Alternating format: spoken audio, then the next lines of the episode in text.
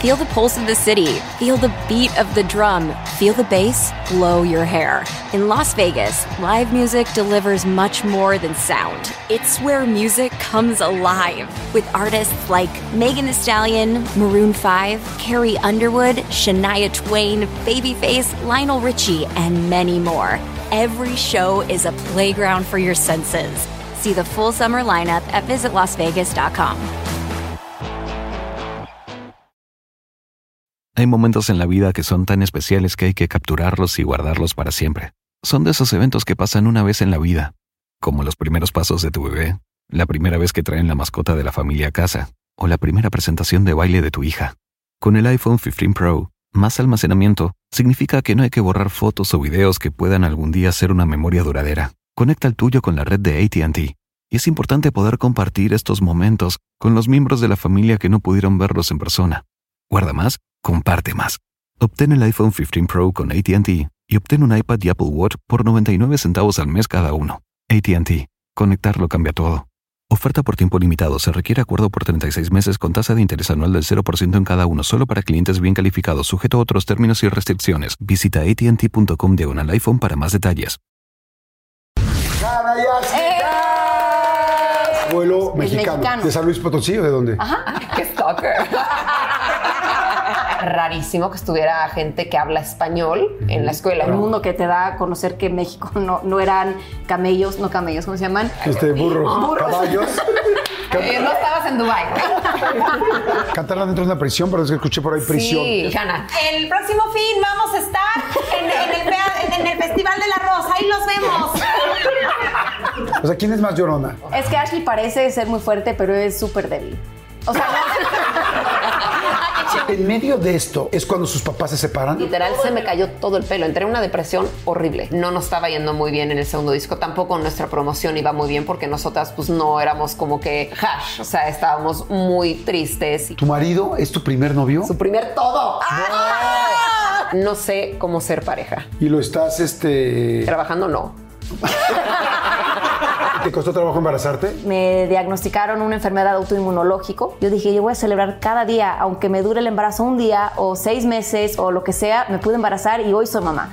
Y fue un momento muy bonito porque, pues, los, los doctores hasta el día de hoy dicen que eso no debió de haber pasado y que ellos no pueden tomar crédito por algo que mi cuerpo no debió de haber tomado.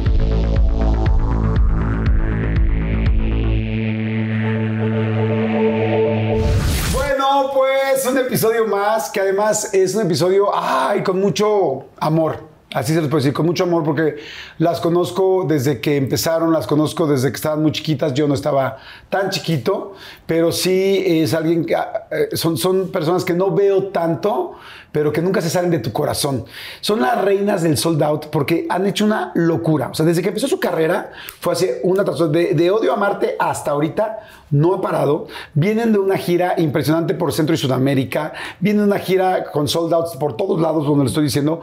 Por Estados Unidos también muy, muy grande, donde literal salen las fechas y a las dos horas las venden.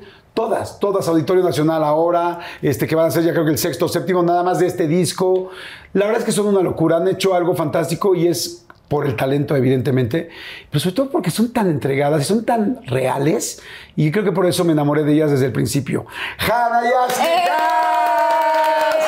cómo las quiero! Las quiero Qué no hace lindas tan- palabras. No, ya hace tanto que no nos veíamos, las ¿Cuánto te extrañaba pagaron mucho. para decir todo eso? Pues solamente lo que ustedes me han ido pagando, pero muy a plazos. pero con puro corazón y con puro amor. Es que nos queremos muchísimo. Sí, la verdad, eh, así, ha, ha sido de nuestras entrevistas más divertidas y más emotivas. Entonces, Ay. estamos emocionados. Nunca olvidamos eso porque cada vez que estamos contigo es como estar en casa. Eh, justo estábamos platicando con Jordi, ¿no? De, Con otro Jordi. No, no, contigo. Ah, conmigo. Ah, es que también tiene un Jordi en su No, equipo. que, que a los 15, 16 años cuando arrancamos... Justo estábamos hablando contigo. Ah, es que eso eh, tendrías que haberlo dicho a la cámara. Es que hay dos justo Jordis en estábamos esta- hablando con Jordi. este Ah, juego. claro, claro. Es como, justo estaba hablando con Hannah. Sí. Yo, Con otro ajá. Jordi, no, no contigo. No, poco a poco vas a conocer. Esto se llama Hannahlandia. Jala y ahora mamá de una niña de tres años que vamos a platicar. Pero a ver, entonces, después Ah, no, decía que, a los 15, 16 años cuando arrancamos jugamos a las escondidillas en Sony, que te conocimos cuando éramos súper chiquitas y ahora ya O sea, jugaban a las escondidillas cuando llegaron por primera vez a Sony. estábamos en la Wow. secundaria todavía. Mi vida. Además, siento que siempre fueron ¿Qué tal como. loser secundaria, escondidillas? Siento que siempre han sido, bueno, no, no lo sé ahora, pero que siempre fueron como unas niñas muy inocentes, como que crecieron con mucha inocencia. Por lo menos así las conocí yo. Ya luego sí las vi destrampadas, pero. Yo, yo creo que Hannah siempre fue inocente y sigue siéndolo. ¿Sí, sí seguirá siendo muy inocente o no? Sí. no creo. Sí. ¿No? Sí. O sea, bueno, es que si me comparas con Ashley, soy sí. Oigan, pues salud, chicas. Mira, estamos tomando agüita. La gente está acompañándonos. La gente Salud. todos los domingos que estrenamos la entrevista y lo ven durante toda la semana, este, se toma algo con nosotros. Hay gente que toma un café, un té, un tequila, un pulque, un champán. Nos están viendo en todos lados. Pero tiene una gotita de alcohol para, porque sí, no Sí. puedes salutear sin. Sí, exactamente. Tiene gotita de alcohol porque si no son, creo que dicen que siete o nueve, me- nueve años sin orgasmos. Es muchísimo, ¿no? Sí, Hannah ya le tocó. Con razón. Oye, yo también ya me eché, ah, no sé si nueve, pero sí un rato, así es que no, vamos a, vamos a aliviar eso. Bueno, la cosa es que bienvenidos, espero que la pasen muy bien, vamos a platicar con Hash, que me da mucho gusto que puedan, que estemos en México, que estén aquí, porque han estado pues, literal por todo el mundo, por diferentes lugares, así es que, qué padre. Oigan, que son vecinas en Houston, casa con casa. No, no, paren, por favor, no es cierto. ¿Es cierto Eh, eso? Sí, tenemos una relación bastante muega, ¿no? es que Ashley no puede sin mí. Esa es la realidad. Siempre he notado eso. O sea, si vamos a ponerlo en un balance, sí, yo dependo más de Hannah, pero No, e- e- es, viceversa, te estaba molestando. no, hablo en serio. O sea, ¡Ay, mi no, vida! No, ¿Por qué las amo? Es yo que- dependo más de ella emocionalmente, pero Hannah depende más de mí Prácticamente. prácticamente y físicamente. Y Hannah, o sea, Es físicamente. sí, o sea, yo te ayudo a bañar tu hija todas las noches. Sí, tú no sabes manejar todavía. O sea, Hannah que- es mi chofer. Oye, ¿no sabes manejar? No. No es cierto. Es que me da En este mundo no pavor, sabes manejar. Me da pavor. O sea, ya, ya he ido ¿Tiene a la escuela, licencia? tengo licencia, tengo... Bueno, no, no tengo licencia. Eso es ilegal, Hannah.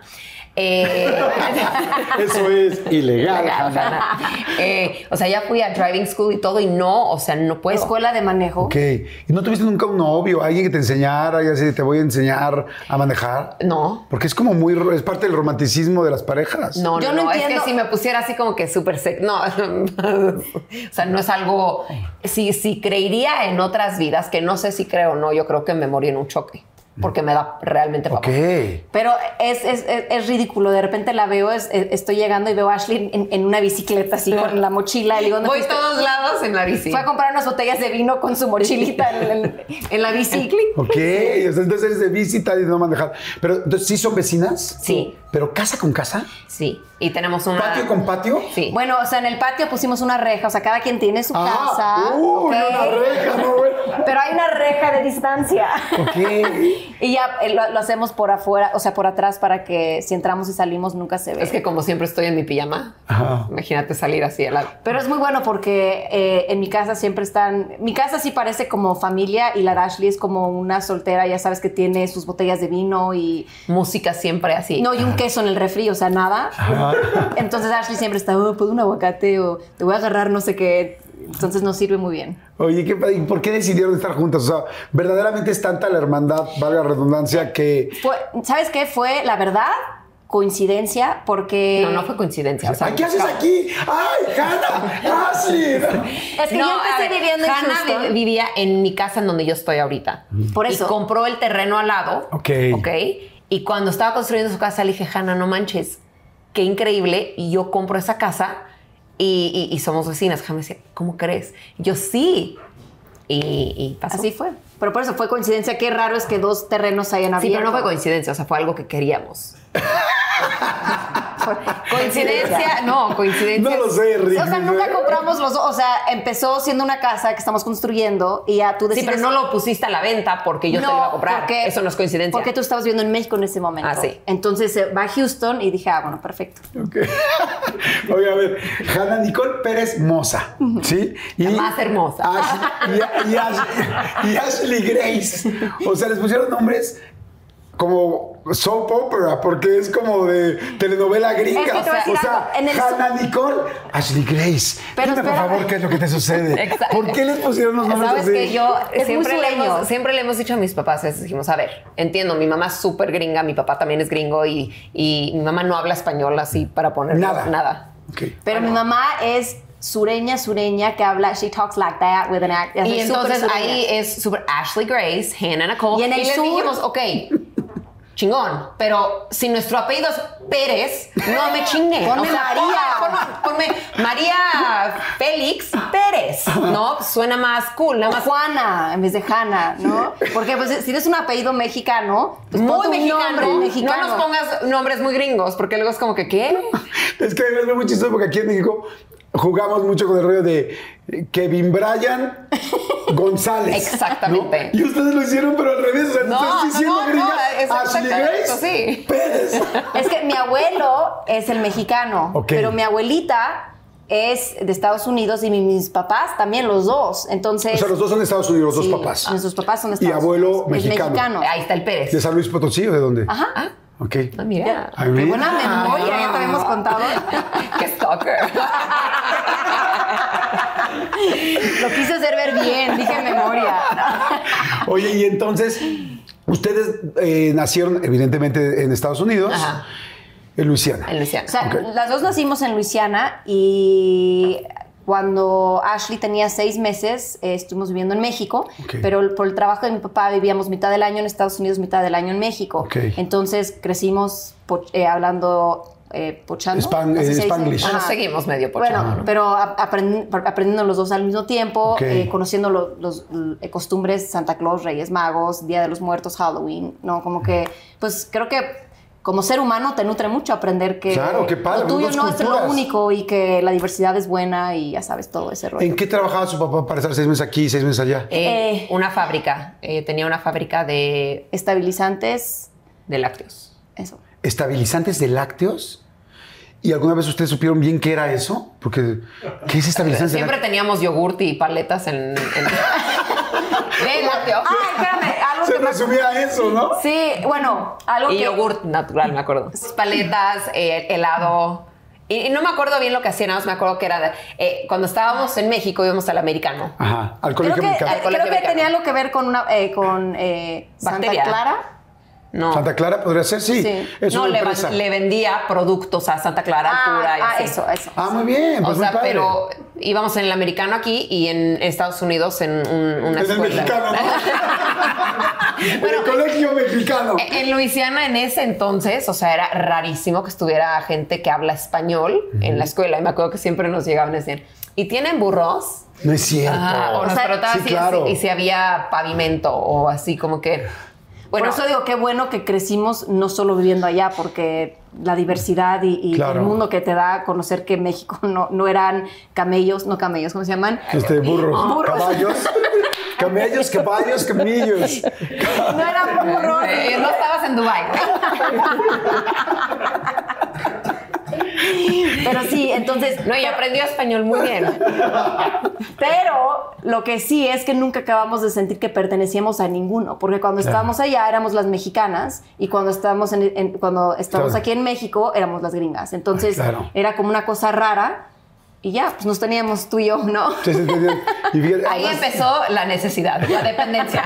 Oigan, ¿saben qué? Las, hace, hace un rato que no las veía, la verdad, y las escucho nada más y las adoro. O sea, en serio, entiendo, además de todo el talento y todo el trabajo que hay atrás, el ángel que tienen. Son, tienen, una complicidad tan linda que siempre que las veo, creo que por eso nos hicimos tan amigos y por eso siempre que las veo las disfruto, porque además es padre este asunto de que pueda pasar tanto tiempo y volver a ver unas personas y son las mismas, idénticas. Eh, ya sí con una hija, sí casada, sí tal, sí con, un, con el refrigerador solo con un queso. O sea... Tengo más, ¿eh? Tengo, tengo, te- Tengo quesos. tengo quesos, exacto. Oye, ¿y qué, habla- y qué hablaban en su... Oye, a ver, ustedes que eran gringas y mexicanas, ¿qué es la chimichanga? ¿Dónde se vende? ¿Dónde aquí? ¿Han visto las- la- ¿Nunca has comido una chimichanga? ¿No? ¿Qué es No. chimichanga? Es lo mismo que yo pregunto, pues no sé, claro. Es que todas las películas gringas salen chimichangas y como lo hacen muy mexicano. ¡Ah! Los venden en los restaurantes mexicanos. No, ah, pero ahí te va lo mejor. Un día fui a un restaurante con Hannah, mexicano, ¿no? Y de repente, eh, ¿sabes? Ay, can I get some queso? Y yo, Hannah, ¿qué naca eres, güey? Es queso.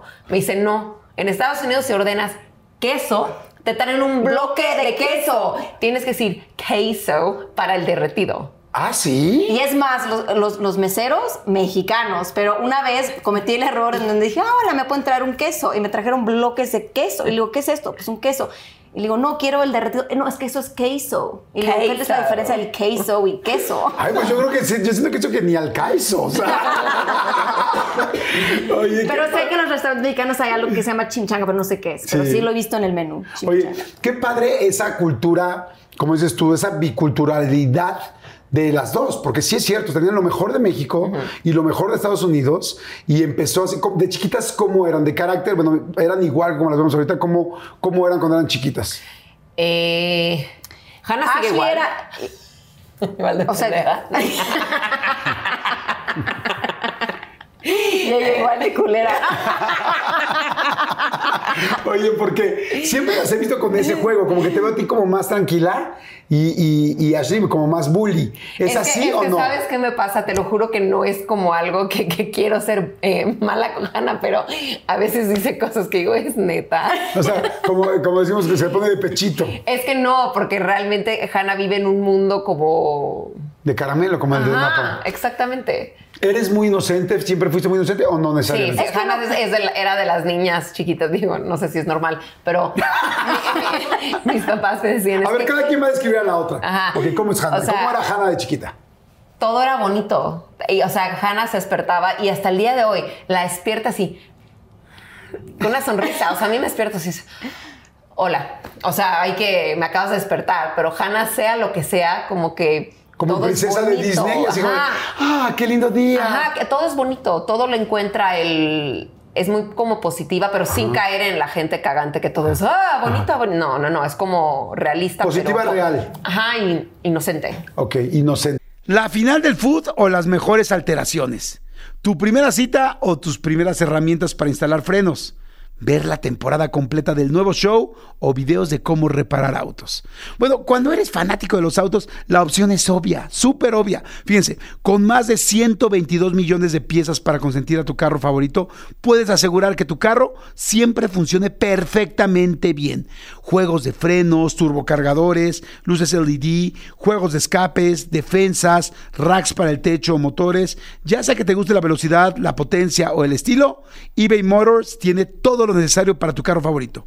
Además, a estos precios, quemas llantas y no dinero. Y con Guaranteed Fit de eBay, te aseguras que la pieza le quede perfectamente a tu carro a la primera, o si no, se te devuelve tu dinero. Mantén vivo ese espíritu de ride or die en ebaymotors.com. Oigan, ahorita seguimos con la entrevista, pero fíjense, es que hoy les traigo una gran sugerencia para resolver el caos que pueden ser nuestras casas en las mañanas, caray. Sobre todo para los que tenemos familias grandes, ya saben, niños corriendo por todos lados tratando de encontrar la mochila, este, papás tratando de tener listo el lunch, a todos vestidos, peinados, que eso es un rollo y claro, todos tienen que desayunar antes de irse. Pues bueno, aquí está el consejo. Ego Waffles. Sí, señores, Ego Waffles. Eso soluciona todo el tema del desayuno. Que si alguien quiere un desayuno dulce, con frutita y mermelada, y que al otro se le antojó más bien algo salado, como con unos huevos, pues para ambos, Ego Waffles perfecto. Fíjense, Ego Waffles con algunas cosas extra al lado pueden hacer a todos muy felices. Y no solo en las mañanas, ¿eh? A cualquier hora del día. Cuando te da ese antojito de así de algo crujiente, esponjoso, dulcecito, pues tan fácil como poner un par de Ego Waffles en el tostador. ¡Ay, qué rico! Y ya tienes un super snack. Fíjese, lograr ese desayuno y snack perfecto da mucha satisfacción, que es justo a lo que se refiere Ego Waffles con su frase el ego with ego, que significa festejar esos pequeños triunfos cuando puedes y vaya que hacer que todos lleguen a la escuela a tiempo gracias a un desayuno fácil y delicioso es un logro que en serio hay que celebrar. Así es que bueno, ya lo saben, busca Ego Waffles en el pasillo de desayunos congelados en tu supermercado más cercano, el ego with ego. Seguimos. Ok, ¿y cómo es Ashley? Ashley. eh, es que Ashley sigue siendo como es ahorita. O sea, ¿Así era de imprudente. chiquita? Ajá. eh, o sea, no imprudente, malo, pero sí, siempre te estás riendo con ella porque, porque es ácida. Tiene un humor como, a veces pesado, pero Sí, soy sí, así. es eso. O sea, se fue extraordinario en música. ¿Cómo Pero crees? Es un ejemplo, como que era, como que bus- creo que siempre es rebelde. Sí, era un como poco. por ir en contra, ¿no? Porque Sí. evidentemente, Sí, sí, sí. pues era algo que traías en la sangre. Es que es un poquito desgastante ser perfecto en todo. Oigan, en la escuela nunca se. Digo, porque. Digo, sí se parecen, evidentemente ya han pasado los años, pero me imagino que de chiquitas se parecían más. Nunca se cruzaban así como yo te ayudo, yo me meto a tu salón. Ah, Hannah hacía mis exámenes, porque Hannah es que para, o sea, Hannah aparte es súper nerda, pero no, no, no, no en el mal manera, no. O sea, es muy inteligente Estudiosa. y estudiosa. O sea, Hannah con los números, yo soy la neta muy burra con los números, pero, chócalas. pero Hannah le da natural, entonces como que ella entraba a hacer mis exámenes. Entonces, los finales yo normalmente me iba extraordinario. Pues yo digo, yo esa es la palabra. Entonces, yo nunca hacía finales porque pues tenía buenas calificaciones y Ashley estaba panzando todas. Y como sé que le iban a castigar, yo entraba a, a los finales y los maestros nunca estaban en cuenta. Yo hacía sus exámenes para que pudiera pasar el año, ¿no? Y eso hacíamos. como juego de gemelas, pero, mejigringas. eh, Es una cosa rara porque Ashley se la pasaba poniéndole, eh, ¿cómo se llaman esos eh, cosas? Tachuelas. Tachuelas a los niños en la escuela y yo, yo- a mí me encantaba el Student Council, no sé si existe eso, era presidente de, ya sabes, de la primaria, de poder hacer cosas administrativas, me- siempre me encantaba y Ashley era pues la rebelde, la que quería organizar fiestas y la que estaba molestando a los niños y ¿Quién tomó, quién fue la primera que tomó alcohol? yo, Ashley. yo. O sea, la me- primera ah. vez que tomé, eh, no sé si sea bueno esto, pero tenía 14 años y me tomé como 8 caballitos de, ¿Ocho caballitos? de tequila. No, no, sí, a los Estuvo- 14. O sea, Estuvo- Ashley fue la que... Ah, bueno, no voy a decir eso. ¿Qué? Yo he hecho todo antes que Hannah. O sea, ¿Todo, todo? Todo, todo. Todo, todo. Sí. Y de alguna manera fuiste como, como la mamá de Hannah en ese aspecto. Digo, la mamá, como la hermana mayor. ¿Quién es mayor? Hannah. Ok. Como la hermana mayor al revés de, mira, Hannah, el beso va a ser así. Vas a sentir en tus labios la lengua de él. No, yo la molestaba. Le decía, no manches que no lo has hecho. Voy por mi segundo. Oye, ¿y te enseñaba? En algún momento fue así como de, a ver, no, sé, alguna de las tampoco, cosas. Tampoco, No. tampoco. No, yo lo que iba a decir es que conocí cosas de. Conocí Santa Claus y esas cosas Ajá. Gracias a Ashley. Ok. Eso es lo que iba a decir, no lo otro. Ah, mira, ves, inocente. O sea, qué ternura. Oye, qué padre. Entonces fueron como O que. sea, como- dejó de creer en Santa Claus. Bueno, es que. No, por eso que Seguramente, te lo juro, creo que dejó de creer en Santa Claus hace dos años. No. ¿A los cuántos años se te acabó la ilusión de la Navidad de Santa Claus? Creo que seis y siete, ¿no? No, No, ¿cómo como se dice? Es muy quinto de primaria. Pero tú ibas en tercero. Ah, no, y es que yo, sabes que yo tengo una cosa que yo estoy en todo. Entonces, es más, durante un show yo te puedo decir qué está haciendo todas las personas, que está, o sea, quién, quién la está regando, o sea, ¿Quién está atrás? ¿Cómo es? Ajá. Y Hannah, nada. O sea, sale del show y dice, qué bonito canté hoy. o sea, y la luz se fue, la pirotecnia salió mal y así. Pero Hannah literal se sienta en el coche y dice, hoy canté muy bonito. Yo siento que Ashley me salva en muchas cosas. Bueno, mis papás nos dijeron que cuando íbamos en eh, kinder, obviamente Ashley todavía no entraba, pero los maestros pidieron a mis papás que Ashley entrara a la escuela porque decían que yo no hablaba con otros niños. Entonces que querían para Bueno, que hablaba con sus amigos imaginarios. Entonces, Con eso sí se llevaba increíblemente bien. Entonces me tenían a mí porque yo era la única con la que socializaba y gracias a mí como que socializábamos con otros. O sea, te usaron así como de conexión, como de unión. con- sí. O sea, eran como dos Furbis. ¿Ubican los Furbis? Los muñequitos esos que O sea, se- los ubico, pero no sé qué hacían. Sí, hablaban entre ellos Tienen solamente. los ojotes solo entre ellos, los ojos de- O sea, que Ajá, o sea, Hannah hablaba con sus furbis. Entonces yo llegaba a decirle, no, güey, no existen los furbis, a socializar. Y hasta el día de hoy es un poquito lo mismo. Oye, ¿quién les enseñó a cantar? Mi abuelita. ¿Así? ¿Cómo era? ¿La sentaba? ¿Tocaba el piano? ¿Solo cantaba? Es ¿Cómo que en, el sur de Estados Unidos, en, en Luisiana, eh, hay un pueblito que se llama DeQuincy, que, que Hay como 200 todos los, todos los veranos, Navidad, eh, Semana Santa, vivíamos, eh, estu- est- pasábamos ese tiempo allá. Ok, normalmente vivían en Lake Charles. Sí, pero Lake Charles queda a 10 minutos de ahí. No, Ok. a 45. No, no tanto. Hannah, 45. Bueno, o sea, está... Es muy ¡Saque del cerquita. Waze! No. O sea, no, ¿Te no es te apuesto? Bueno, pero no está lejos. O sea, No, 45. pasábamos. Y eh, cada domingo íbamos a, a- a una iglesia, que es la iglesia donde mi abuelita creció yendo, que es, un- es la única iglesia que hay en, en ese pueblito. Eh, es una iglesia cristiana y cantan gospel, la música gospel. Y mi abuelita estaba en ese coro. Mi abuela, para irnos un poco atrás, con sus hermanas cantaban y escribían y tocaban música eh, gospel. Pero como ellos tenían su... eh, bueno, ellos trabajaban y así, pues nunca pudieron eh, hacer Dedicarse. nada más que hacer eso en la iglesia. Entonces, eh, lo- cuando íbamos, cantábamos con ellos. Y mi abuelita fue la que nos enseñó los primeros acordes del piano, armonizar. exacto. Entonces, nosotras, as- o sea, no podíamos esperar a que fuera domingo para poder estar en el coro con ella.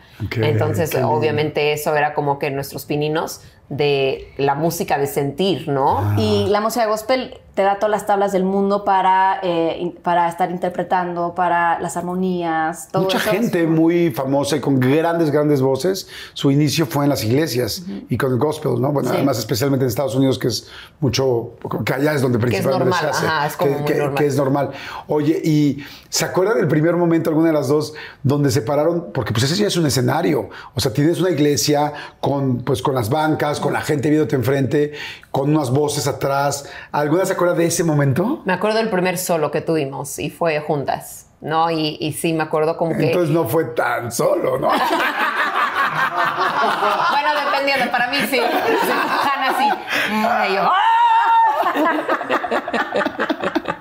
Oye, entonces, ¿cómo fue ese momento, Cona? Eh, muy bien, pero ahí ya creo que empezó como que nuestra mecánica de como que apoyarnos una a la otra. Siento que como seres humanos, solas nunca nos hemos podido desarrollar completamente. O sea, como un individuo, ¿no? Vas a la universidad, trabajas y como que te vas puliendo y vas haciendo como un ser entero. Pero siento que como Ashley y yo toda la vida hemos estado juntas para todo, como que mi lado flaco nunca la tuve que desarrollar y siempre me ha apoyado en Ashley. Y creo que viceversa. Ah, qué interesante eso que Entonces hay una parte que dice si no estamos juntas, es como, ay, pero como que no- no- es algo que vas trabajando cuando eres O sea, más hace- chico. si tienes una entrevista sin, o sea, ¿Sin la otra? sin la otra, es- no es lo mismo. Claro. Porque ya nos como que nos entendemos y como que yo ya sé qué va a decir y yo ya sé cómo la voy a interrumpir. Claro. ¿Sí me entiendes? Sí, sí, sí, se complementan cañón. O y sea, hasta en el escenario, como que eh, lo que amo de Hannah es que Hannah se ríe de todo y yo a veces en el escenario sí digo muchas tonterías, ¿no?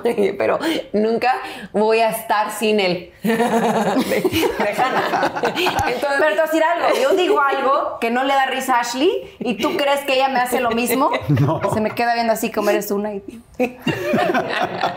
pero, pero pues, le- o sea, es como somos. Claro. Entonces, apro- ese primer solo dueto Ajá. me acuerdo perfecto porque no sé si hubiera tenido eh, los huevos para hacer, hacerlo solita, ¿no? Ahora, por ejemplo, algún día han cantado cada una por su lado, ya con esta fama, ya con este nivel que tienen, ha cantado alguna cada quien. Así que a mí me invitó, no sé. Yo nada más he tenido, bueno, me invitaron a hacer un dueto y la pasé tan mal sin Hannah que ni me gustó, ni, ni la promoví, o sea, no, como que no. No te sentiste no. cómoda. En tu caso, ¿no? No, en mi caso no. Ok. Y es una cosa chistosa porque hay incluso momentos en donde a lo mejor una hace más que la otra, ¿no? Si estamos escribiendo una canción, ¿no? Si estamos, ¿no? Y ni siquiera, a, a- a- a lo mejor hay una canción que yo escribí, a lo mejor Ashley estaba presente, con, ¿no? Pero no lo Chupando, hizo, así. lo que sea. Para mí ni siquiera es pensar dos veces, ah, es algo que es mío. No, es algo que es nuestro. Entonces, como que... O sea, un ejemplo. Todas las canciones, perdón que te interrumpa, todas las canciones se firman por las dos y se ganan por las dos. ¿A qué la hayas escrito todo tú es, o tú? Todo es 50-50. Pero es que es ni mencionarlo. Ejemplo, la canción de Matilda, ¿no? Que le escribimos una canción a Matilda. Al principio yo le dije a Hannah, me siento ridícula cantándola, porque a pesar de que yo siento que también es como que mi hija, no es mi hija, yo sé, no estoy tan enferma, pero he formado parte de su vida desde que nació, ¿no? Y para mí yo la amo como si fuera mi hija y porque es parte de Hannah. Y luego le dije, pero tú tienes que cantarla porque yo me siento ridícula cantándola, ¿no? Porque pues, al final del día yo no soy la mamá. Pero no, Hannah me dijo, no estás loca, si no, no lo hacemos. Como que hay como ese entendimiento y al final del día es para nosotras. Ya si la gente quiere decir pinche ridícula la tía que la está cantando, pues ya depende. Pero de- le digo, es lo mismo ridículo, es que yo voy a sentir cantando todas tus canciones de desamor, ¿no? Cuando yo no estoy ahí, ahí estoy cantando, ay, te pido yo- perdón, yo, no me metí en perdón. broncas con ese güey, o sea, eres tú la que me está diciendo. O sea, ¿no? es, un poco lo mismo, Claro. ¿no? Entonces, le- eh, sí, es... Pero al momento de estar como Nuevamente haciendo- es una codependencia... Pero sana. Sí, claro, y muy sea, no talentosa. la escogeríamos y muy de otra manera, exitosa. ¿no? Y, y qué lindo que sea con tu hermana, ¿no? O sea, es como. Hay mucha gente que lamentablemente no se lleva tanto con sus hermanos. Hay gente que nos está viendo ahorita que no se habla hace mucho tiempo con sus hermanos.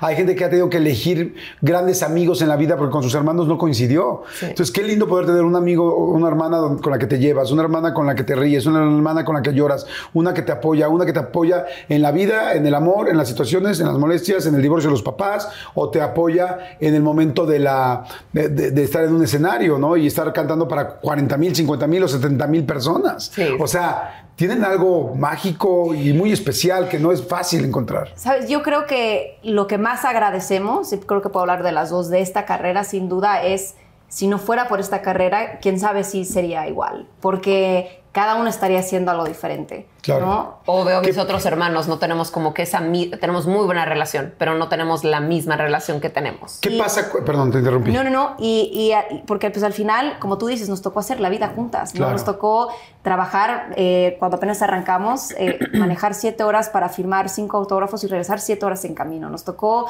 ir a cantar en... ¿Hicieron en- eso? Claro. ir a Dejar ca- siete horas para firmar cinco autógrafos y regresar. Sí. ¡Wow! ¡Qué lindo! Bueno, pero... Porque nadie más llegó, ¿eh? O sea, no era que hay, van por cinco, no. No, no, yo No, sé. pero o, o Sí, estar, pero pues pasó. o y estar es en firmas de autógrafos y, ¿no? y estar ahí esperando dos, tres horas y que estuvieran dos, tres personas, ¿no? Entonces nos ha tocado todas, Claro. todas esas experiencias y eso obviamente te va uniendo porque no hay mo- momento difícil en mi vida que no cuento con la presencia de mi Claro. hermano, ¿no? Oigan, y bueno, y de la parte del gospel y de la parte de las iglesias, ¿cómo empieza a hacerse esto profesional? O sea, primero fue en inglés en el gospel. Eh, Primero fue en inglés y luego en la iglesia dimos conciertos de canciones eh, Religiosas. religiosas, pero eh, no durante el sermón. Entonces O Ashley, sea, Ashley y yo empezamos a cantar eh, más en la iglesia y de ahí se empezaron a acercar algunas personas de la iglesia. Oigan, ¿por qué no hacen ustedes una como- girita en las iglesias de Luisiana cantando Ah, qué música padre. religiosa. Entonces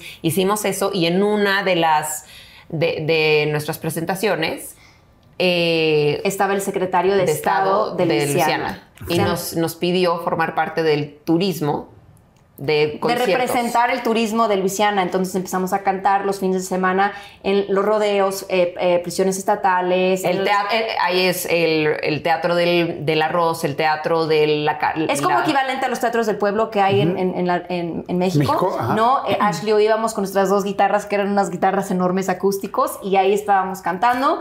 Eh, Cantando ya- dentro de una prisión, pero es que escuché por ahí prisión. Sí. Adentro de una. en en Angola, Angola. que es la prisión estatal más grande. ¿Y qué tal fue? Eh, eh, traumante. ¿Impactante? Y, eh, número uno, traumante porque te das cuenta que esa gente está ahí y nunca va a salir. O sea, los que están en Angola es porque es, es de vida.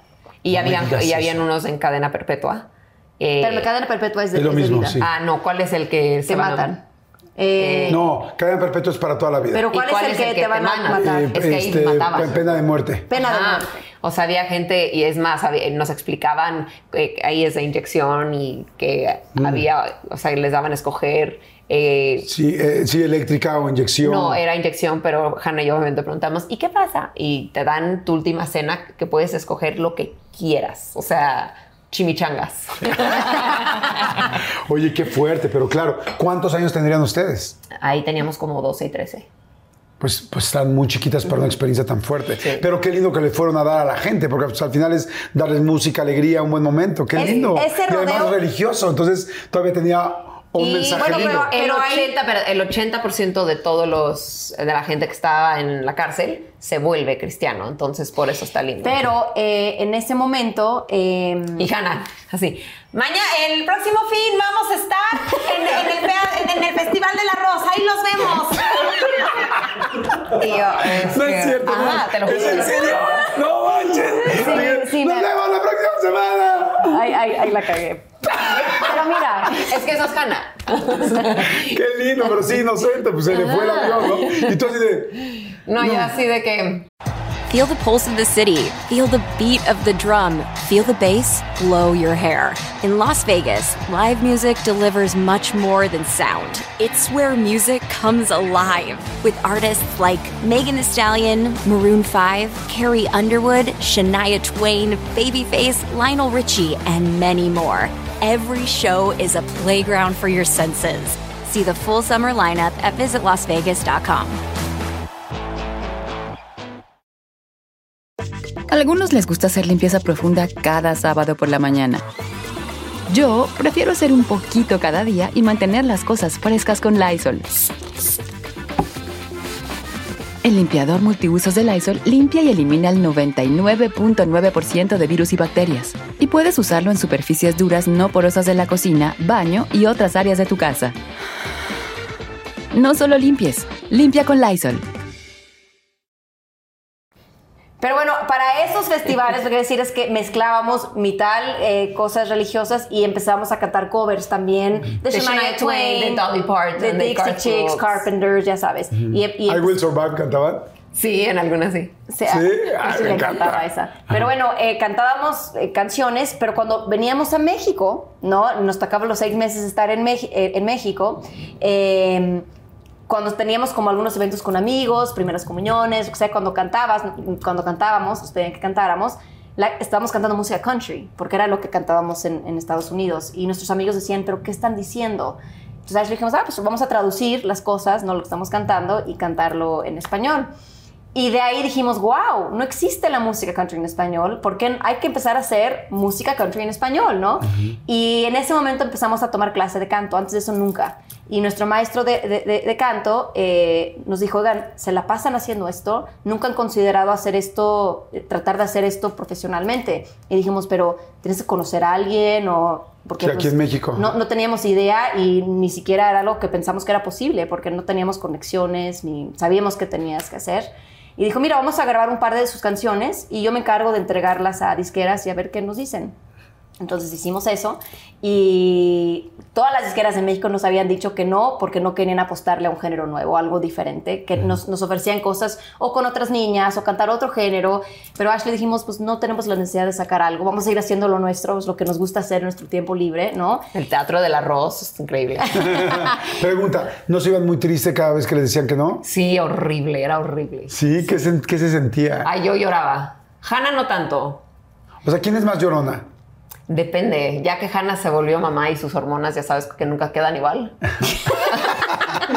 Nada queda igual.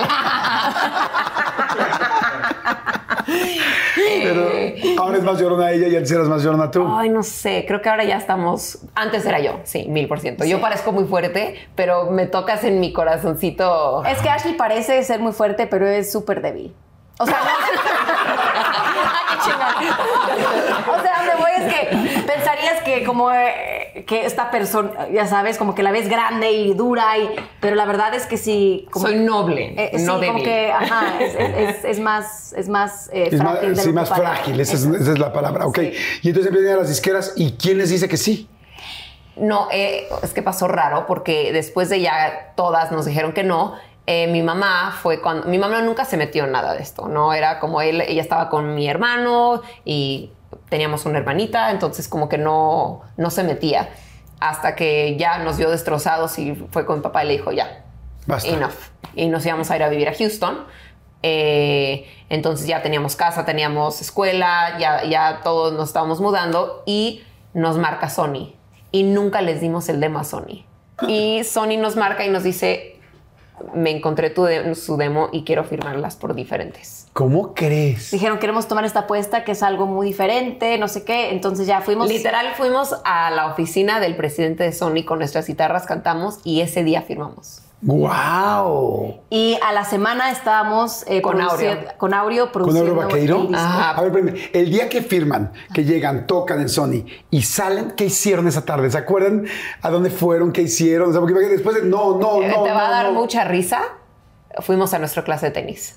¿Ah, sí? Sí, no fue, no fue como que, ay, wow, no, fue good, hay que seguirle. ¿Sabes qué? Es que mi papá era un Sargento. sargento, pero, o sea, mi- mi- eh, cuando nosotros estábamos haciendo todo esto, ¿no? Mi papá nos levantaba a las 5 de la mañana para ir a hacer ejercicio antes de llegar a la escuela a las 7. Y luego de 7 a 2 era la escuela, de 2 a 3 comíamos en el coche porque de 3 a 8 estábamos en clase de canto, en clase de guitarra, eh, en clase de tenis, o como que siempre quería que, que potencializáramos eh, todo, lo que, eh, todo lo que pudiéramos, ¿no? o sea, que quería que, que exentáramos en todo. Ok.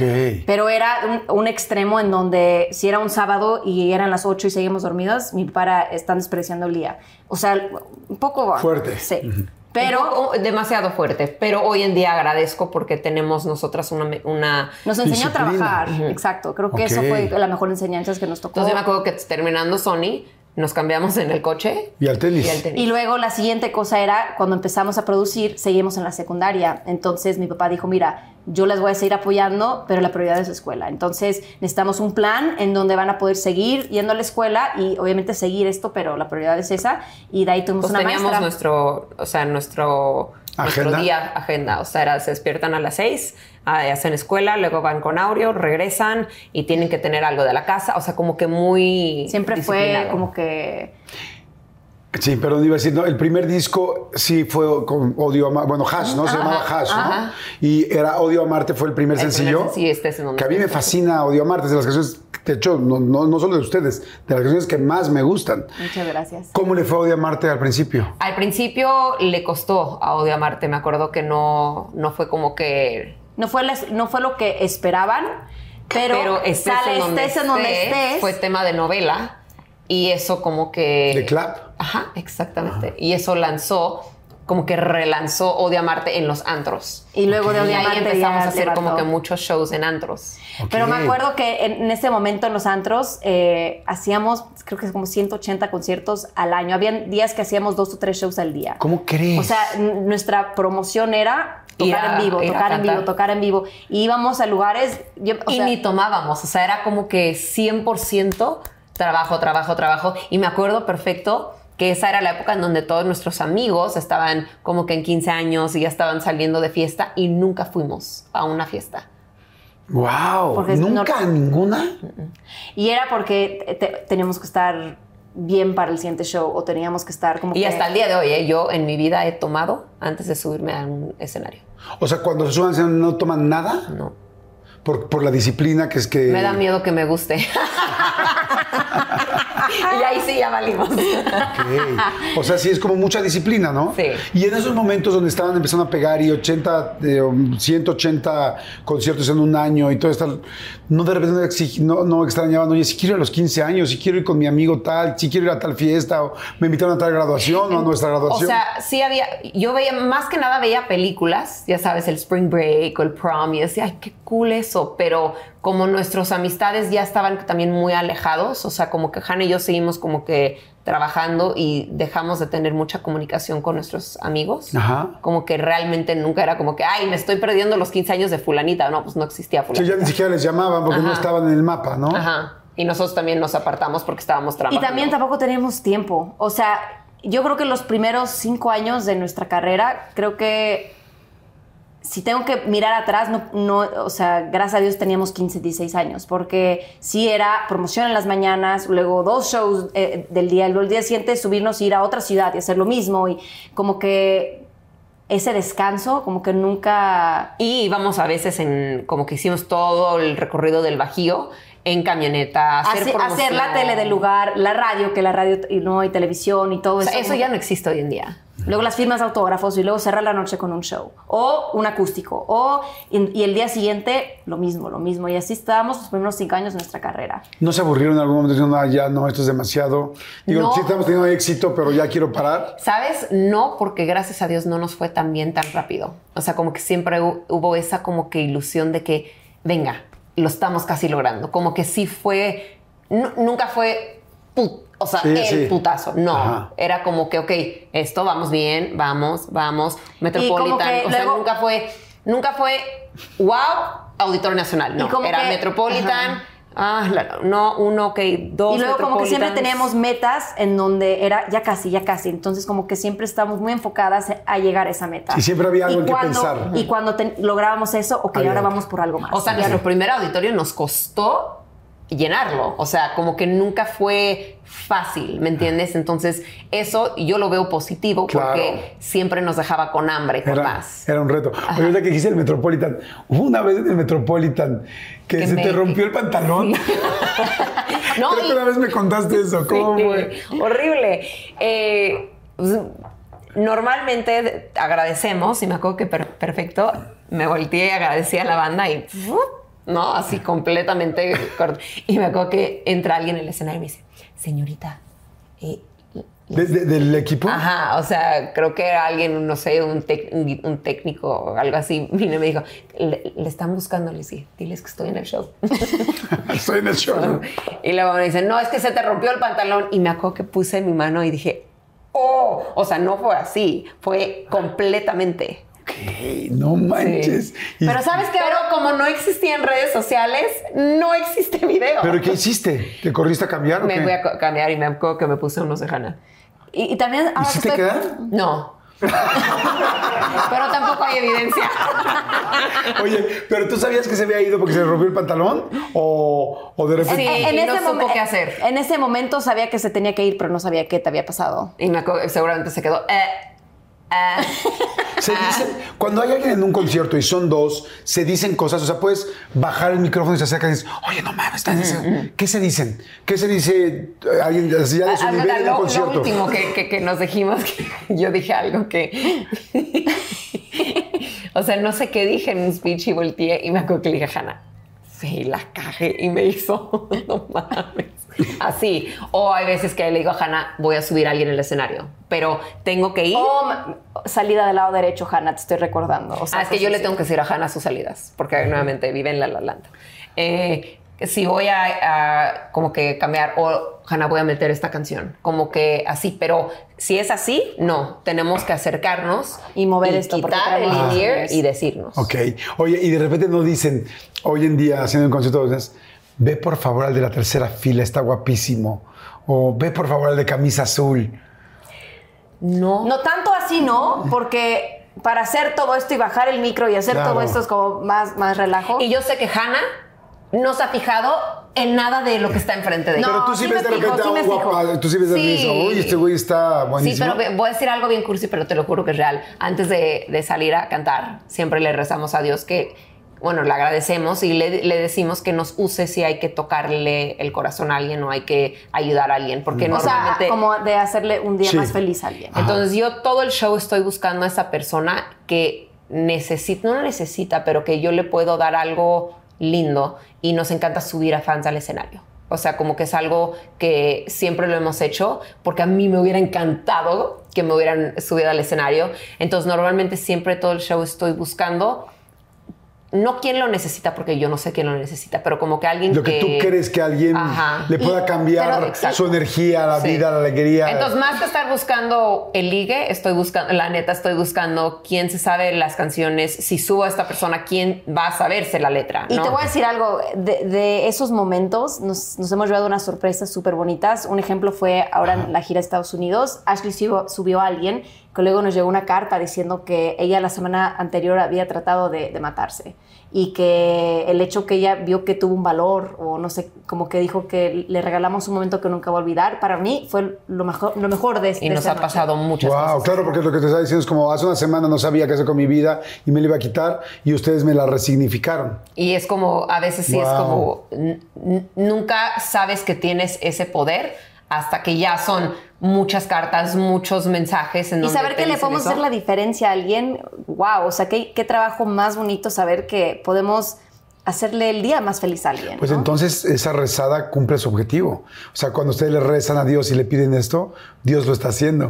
Digo, para nosotras eso tiene todo el valor Claro. del mundo. Porque si hay veces que estamos... Y mira, a- a- hablando de cómo Ashley está en todo, en el último show que tuvimos, estábamos en Toluca. en Toluca y de- a- estábamos por ca- cantar la última canción, ¿no? Que no, no paramos en, en ese momento y Ashley para, ¿no? Y justo dice, hay, hay una niña en silla de ruedas hasta arriba. Pero es que me fijé, y a lo mejor esto no está bien para el venue, pero no había una rampa para eh, inválidos, se dice. No había una rampa para sillas de ruedas.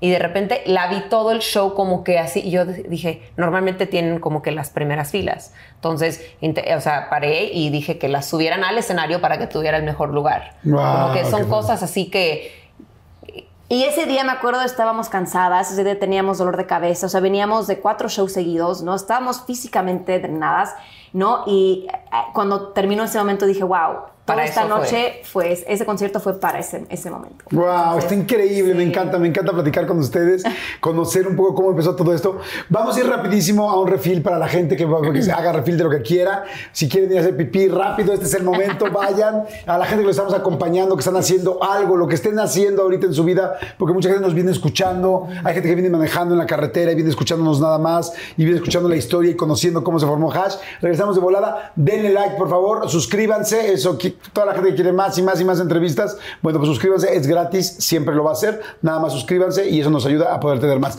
Regresamos. Oigan, pues seguimos, está padrísima la plática con Hash, gracias a Casa 67, que es este lugar que hoy son nuestros anfitriones, está precioso, muy lindo, muy lindo, conózcalo. Ahí, ahí les voy a poner, les podemos poner las, este, les ponemos las descripciones para que a este lugar, está precioso, pero bueno. Hear that? It's the call of the Crave. And when the Crave calls, you know what to do.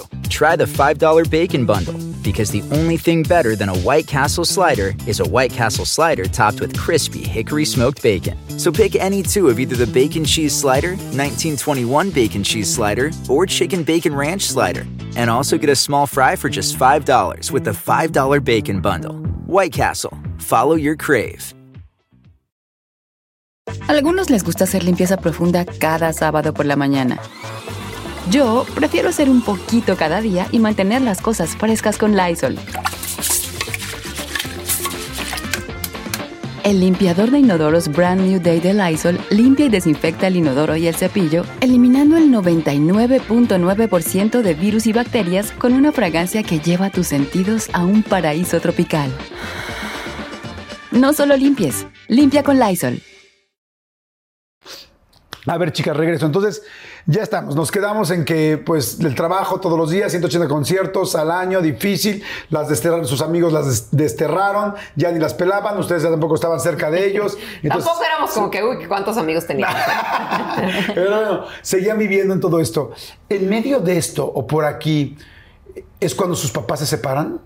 Eh, se separan para el segundo disco, sí. Ok, ¿cómo fue? Horrible. Creo que fue la peor etapa de nuestra vida. Ahí creo que nos dimos cuenta eh, en la burbuja que vivíamos, porque mucha gente pasa por divorcios y, y no es y, y no pasa como nos pasó a nosotras, pero yo creo que eso fue la consecuencia de vivir tan encerrados en, en- en una burbuja, ¿no? En eh, todo el tiempo estar trabajando y luego los fines de semana con familia y luego eh, los domingos la iglesia. y luego Desayuno, cena, comida, todos juntos, O eh, sea, como familia, que- ni una grosería se decía en la casa. en la, no, no veíamos la tele, o sea, nosotros tenemos que estar leyendo o teníamos a lo mejor media hora de O tele. sea, mi mamá y mi papá nunca, yo nunca vi a mi papá tomar alcohol. O sea, era como que demasiado perfecto. Es de- como esas hoy películas. lo veo y digo, puta, no éramos súper raras. O sea, como. Porque es una cosa que dices, ¿qué es esto? Pero era como un mundo de chocolate, un mundo que, que- que no se podía sostener, ¿no? Una fantasía así. Y de un día para el otro se divorcian mis papás, mi mamá se regresa a Estados Unidos, se lleva a mi hermanita, que en ese momento tenía como ocho años. ¿Cuántos hermanos son, perdón? Somos cuatro. Cuatro Entonces, eh, se- ellos se van de la nada y aquí estamos Ashley y yo. Y no sé, obviamente mi papá, que formaba parte de, de, De- Hash, de nuestro trabajo. súper importante. O sea, nunca fue nuestro manager, pero como éramos menores de edad, todas las decisiones las tomábamos con él y él seguía haciendo como que nuestro calendario junto con nuestros managers. Me acuerdo que cuando teníamos juntas administrativas, teníamos 15, 16, éramos chicas, entonces era pues que él lo vea y él decía, no, no, no, mi trabajo está bien hecho el día que ustedes pueden correr su propio negocio. Entonces nosotros tenemos que ir a todas las juntas, tenemos que estar eh, sentadas en todas las pláticas para, que, para pues, hacernos independientes. Entonces todo esto pasa y, mi papá de repente... Comunicación con mi papá porque evidentemente se la mamó. No, bueno, pero... eh, No, no, sí. Sí, sí, sí. Digo, no sé cómo decir- pasa o sea, no, luego, o sea- luego uno puede entender las cosas cuando es más grande, pero en ese momento dices, oye, esto estuvo terrible, ahorita no vamos a hablar contigo. O sea, básicamente sí, eh, Es- hubo tema de que había otra mujer, ¿no? Entonces eso obviamente nunca lo veíamos ni posible, ni entendíamos cómo pudo haber pasado. Porque hay, hay, hay matrimonios, ¿no? Bueno, que escucho a amigos, ¿no? Que ellos decían, por favor, divórcense, ¿no? Siempre están en la casa peleándose o siempre no sé qué, o veían que ya no hay. Pero nosotros de ver algo que parecía perfecto, ¿no? De repente de un día para el otro, mi mamá se va, eh, mi papá desaparece, estamos enojados y Ashley y yo decimos, ¿qué hacemos? Me acuerdo la primera vez que nos salimos de nuestra casa porque no queríamos estar ahí. Cada una tenía su departamento y me acuerdo que la primera vez que entré a un súper, Espérame. Cada uno tenía su departamento donde no querían En estar. México, no queríamos, o sea, nos dejan la casa en donde era una familia perfecta, pero después de que explotó la bomba. o y sea, porque nosotros nos quedamos en México porque seguíamos trabajando. Pero Estábamos mi en el mamá agarra, disco. mi mamá agarra a mi hermanita, se va a Luisiana, mi hermano está en Luisiana en, En la, la universidad, universidad. y mi papá se va. Obviamente ni cortamos comunicación y él se va pues, Entonces de repente a su vida estamos, nueva. estamos Ashley en esta casa y dijimos, ¿qué vamos a hacer? Porque No, y estamos aparte solas. no queríamos estar en esa casa. Claro, Entonces, porque todos no- los recuerdos, todo Ajá, eso. horrible. Pero de, de tener todo y la verdad es que muy consentidas en el aspecto de, de, pues sabíamos cocinar lo básico, pero pues teníamos mi mamá que siempre estaba ahí, ¿no? Eh, y teníamos ayuda en la casa siempre. de repente llegar a, a un departamento, dije, a ver, ay, tengo hambre, ¿qué voy a comer? Y digo, ah, No hay nada. no hay nada. Entonces me acuerdo que voy, voy al Bueno, yo no era, yo no, la neta no era tan como, eh, como Hannah. O sea, yo sí, yo sí sabía cómo hacer un súper. No, eso, pero- eso es nuevamente ¿Sabías? Hannah vivía. Sí, claro. Pero ¿Sabía bueno. servir chayotes? Sí, sabía hervir chayotes, sabía hacer un sándwich, quesadillas, así, pero. Bueno, pero voy Hannah es que- vivía, Hannah vivía muy protegida un poco de mi mamá. O sea, Hannah vivía en Hannahlandia y yo siempre fui muy independiente. Pero era de repente salir y decir, ¿qué vamos a hacer? O sea, estamos, y, y encima de eso ni siquiera teníamos tiempo de, de- de- de vivir eso porque estábamos en friega trabajando. Entonces, trabajar cuando lo único que querías es no estar ahí, pero tener que cumplir, ¿no? Era como que... O también ver a tu mamá destrozada, débil y como que tú trabajando y luego mi hermanita nos marcaba, mi mamá no se para de la cama, horrible. Uf, qué fuerte. ¿Cómo fue el momento en que les dijeron? ¿Quién les dijo? O sea, ¿quién les dijo nos vamos a separar los dos juntos? ¿Solo su mamá? ¿Solo él? ¿Cómo fue? Pues fue una conversación que tuvimos todos juntos y era como que... No amable. Salió de la nada una noche y, y ya. Mi, y mi literal, mi papá se va de la casa y mi mamá Se como que... ¿En ese momento? Sí, sí O o, sea, sea, fue, una noche. O sea, Pero de un día para el otro Sí. pasa, obviamente ellos eh, ya lo sabían desde antes, nosotros no, no, pero fue como que decir esto va a pasar y de- o sea, cayó la bomba y el día siguiente Ashley yo en promoción, ¿no?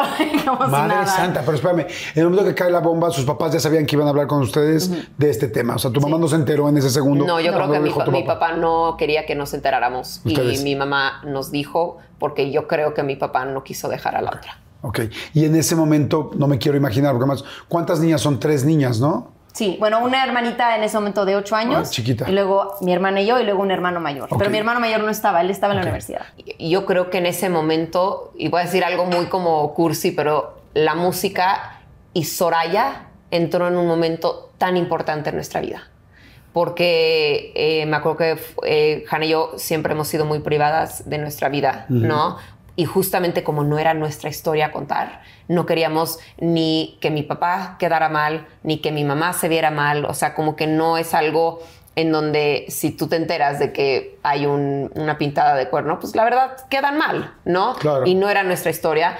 Y me acuerdo que éramos sumamente cuidadosas, nunca llegábamos a una entrevista, nunca decíamos que estábamos tristes, nunca decíamos nada. Qué difícil también para ustedes, viviendo todo esto y luego teniendo que poner la cara. Sí, sí fue algo difícil.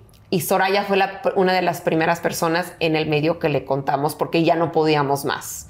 Y fue justamente cuando ella nos compone ¿Qué hago yo? ¿Y qué hago yo? Sutilmente dice, me dices que te está llamando, te vas sin un adiós. Sé muy bien que eras en sus brazos, dime qué hago yo. Entonces ese momento sí como... Fue lindo. Claro, y muy fuerte. Se va, se va. se va su papá y ya no hablan con él por mucho tiempo. Un año.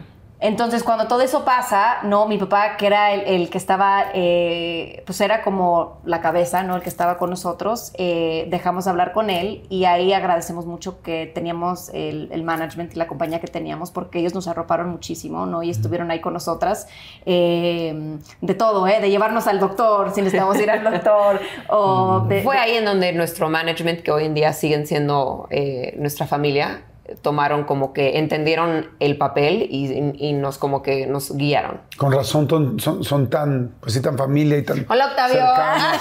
Aquí está Octavio Padilla. Oye, y entonces no, no se hablan con su papá, regreso a ese punto nada más y. y- ¿Sabes? Te voy- es una cosa loca porque voy a sonar muy positiva en esto, pero te das cuenta en algún momento que tus papás no son superhéroes. y Sí, tus- ni y son que perfectos, Y que es tus una papás exactamente son seres humanos que se equivocan. Y creo que el- el- la relación que tenemos hoy con mi papá no sería la relación, no sería esta misma relación si hubiera sido el porque mi papá siempre era un personaje, un papel del fuerte y el que todo el tiempo estaba no, disciplinando y, y enseñándonos y no y como que yo nunca tuve una relación de decir, oye, ayúdame con esto o ¿O en qué te equivocas? ¿O qué te eh, duele? eso, como que nunca y lo eh, tuvo que venir de él decir, oye, perdóname, perdón que los lastimé, perdón que me equivoqué, perdón que hice eso, no y se volvió un ser humano y en ese momento se volvió también un amigo. O sea, yo veo la relación que teníamos antes con mi papá y, y no lo quisiera nuevamente. O sea, porque no era papá, era sargento y era como una imagen que no existía. Y, hoy y en es día una imagen de un hombre que ni siquiera podríamos replicar porque es, una, una- es una fantasía de algo que nunca conocíamos eh, eh, quién era, porque siempre era, eh, no, Eh, todo el tiempo era un papel de qué están haciendo, qué van a hacer para mejorar y era un cansancio, ¿no? Tremendo Claro. que si yo quiero estar en mi cuarto viendo la tele era, yo te- tenía una culpa espantosa porque estaba haciendo eso y como que nunca mi papá se atrevía a decir, ¿y cómo van? ¿Cómo? Era mi mamá la que decía, oye, ¿y los novios? O, oye, ¿y cómo, no sé, cómo te fue en la escuela hoy? Con mi papá nunca teníamos esa relación porque era siempre muy duro y muy frío. Oye, ¿y cómo regresan a hablar con él? O sea, un año no hablan con él, me imagino que mucho dolor en medio, todo lo que estaba pasando. Como dices tú, hablar con tu mamá y que tu hermana te dijera, mi mamá no se levanta y ustedes trabajando aquí, no pudieron estar cerca para poder ayudar y papá lejos. Y al final, aunque tienes mucho dolor, pues te hace falta ese papá también que no está en ese momento. ¿Sabes? Mi ¿Cómo papá- fue el momento en que regresa? O sea, él les habló, ustedes le hablaron. él nos, nunca nos dejó de hablar. Mi papá cada semana ¿Ah, sí? teníamos un, un correo, un, un mail de él diciéndonos... ¿Qué decía? como, pues cartas así, nada más quiero que sepan que aquí estoy y que las amo y que el momento que me quieran hablar, aquí voy a estar. Y siempre, siempre. Todas las semanas. Sí, siempre nos escribía. ¿Los abrían los correos o no los abrían porque estaban lastimados? Al, al principio no, y luego, pues como tú dices, al final es cuando te das cuenta, oye, no, es que eh, eh, eh, yo también he cometido errores y creo que cuando uno se atreve a pedir perdón y uno trata de hacer las cosas bien, eh, hay que dar esa Claro. oportunidad. ¿no? ¿Y cómo fue esa oportunidad? ¿Quién le habló a quién al fin? O sea, Yo, yo vi a mi papá antes que Hannah. ¿Qué pasó? Fui a cenar con él y nos emborrachamos cañón. Ahí empezó mi alcoholismo. Eh, no, fue lindo. Eh, le dije lo que le tenía que decir y yo creo que eso es el secreto en la vida, ¿no? Ya, si sacas tus, tus sentimientos, ya, y, y ya nos abrazamos y fue súper lindo y eh, regresó poco a poco a nuestra vida porque Hannah no estaba preparada todavía. Y creo que eh, hay, a veces cuando una relación, para que una relación esté más fuerte, hay que primero a veces tirar las cosas para Claro. empezar a levantar, a crear una relación que tú quieres crear con alguien. Claro. Y esa es la relación que hoy en día tenemos. Fíjate que que- qué lindo que tengan esa relación y, y yo lo pensaba, ¿no? Esta situación donde hay una persona más en, en una relación, en una pareja, pues lamentablemente es algo muy común. Claro, cuando te pasa a ti, sientes que se te cae el mundo y te duele en el alma, ¿no? Pero en realidad es algo que pasa y que a muchas pa- parejas les ha pasado y que no tiene nada que ver con los hijos y que nos duele, nos duele en el alma cuando pasa algo así. Pero en el fondo, pues realmente no tiene que ver con los hijos y, y es, y- y poco a poco los hijos, y si el papá afortunadamente está ahí y dice, perdón, me equivoqué, porque todos tenemos derecho a equivocarnos, perdón, me equivoqué por lastimarlas a ustedes, por lastimar a su mamá, tal, pero me equivoqué y aquí estoy. Eso no me hace menos papá de ustedes, ni menos Claro. amor, ni menos corazón de todo lo que tengo, y las quiero y las amo, ¿no? O sea que, que me da mucho gusto que hayan podido pasar bien ese momento y que hoy estén también cerca de, de él, ¿no? Y- Porque nadie sabe lo que hay en una pareja más que ellos dos. Claro. Sin, Sí, no, justifi- por supuesto. sin justificar nada, ¿no? No, no, por supuesto. Y también, Yo no, es que la verdad yo me pongo en zapatos de mi papá y zapatos de mi mamá y no hay a quién irle. o sea, esa es la realidad, ¿no? Está duro. En serio las extrañaba tanto, Chihuahua. Oye, me da gusto. En el momento en que regresa su papá, la carrera estaba con todo. Ahí estaba el segundo disco. segundo disco. No, ella regresó como al tercero. Ah, sí, sí, sí, no, el segundo, El segundo disco fue en el primero divorcio. Fue, fue el, disco más difícil. Eh, fue muy bien ese disco también, Pero ¿no? realmente, o sea, fue un disco difícil porque eh, aparte de que engordamos y pues cuando estás mal, pues, comida es amor a veces. Claro, no comes, es la ansiedad. Es la ansiedad. O sea, se me cayó el pelo. Ashley o se sea, cayó literal, todo se me pelo. cayó todo el pelo. Entré en una depresión horrible. Ay, qué horrible, horrible, horrible. Pero ¿quién se dio cuenta? Nadie. Oye, entonces ahí estaba el segundo, el segundo disco. Y, eh, Creo que fue la peor etapa de Hash, definitivamente. Y en ese segundo disco era eh, ¿Qué hago yo?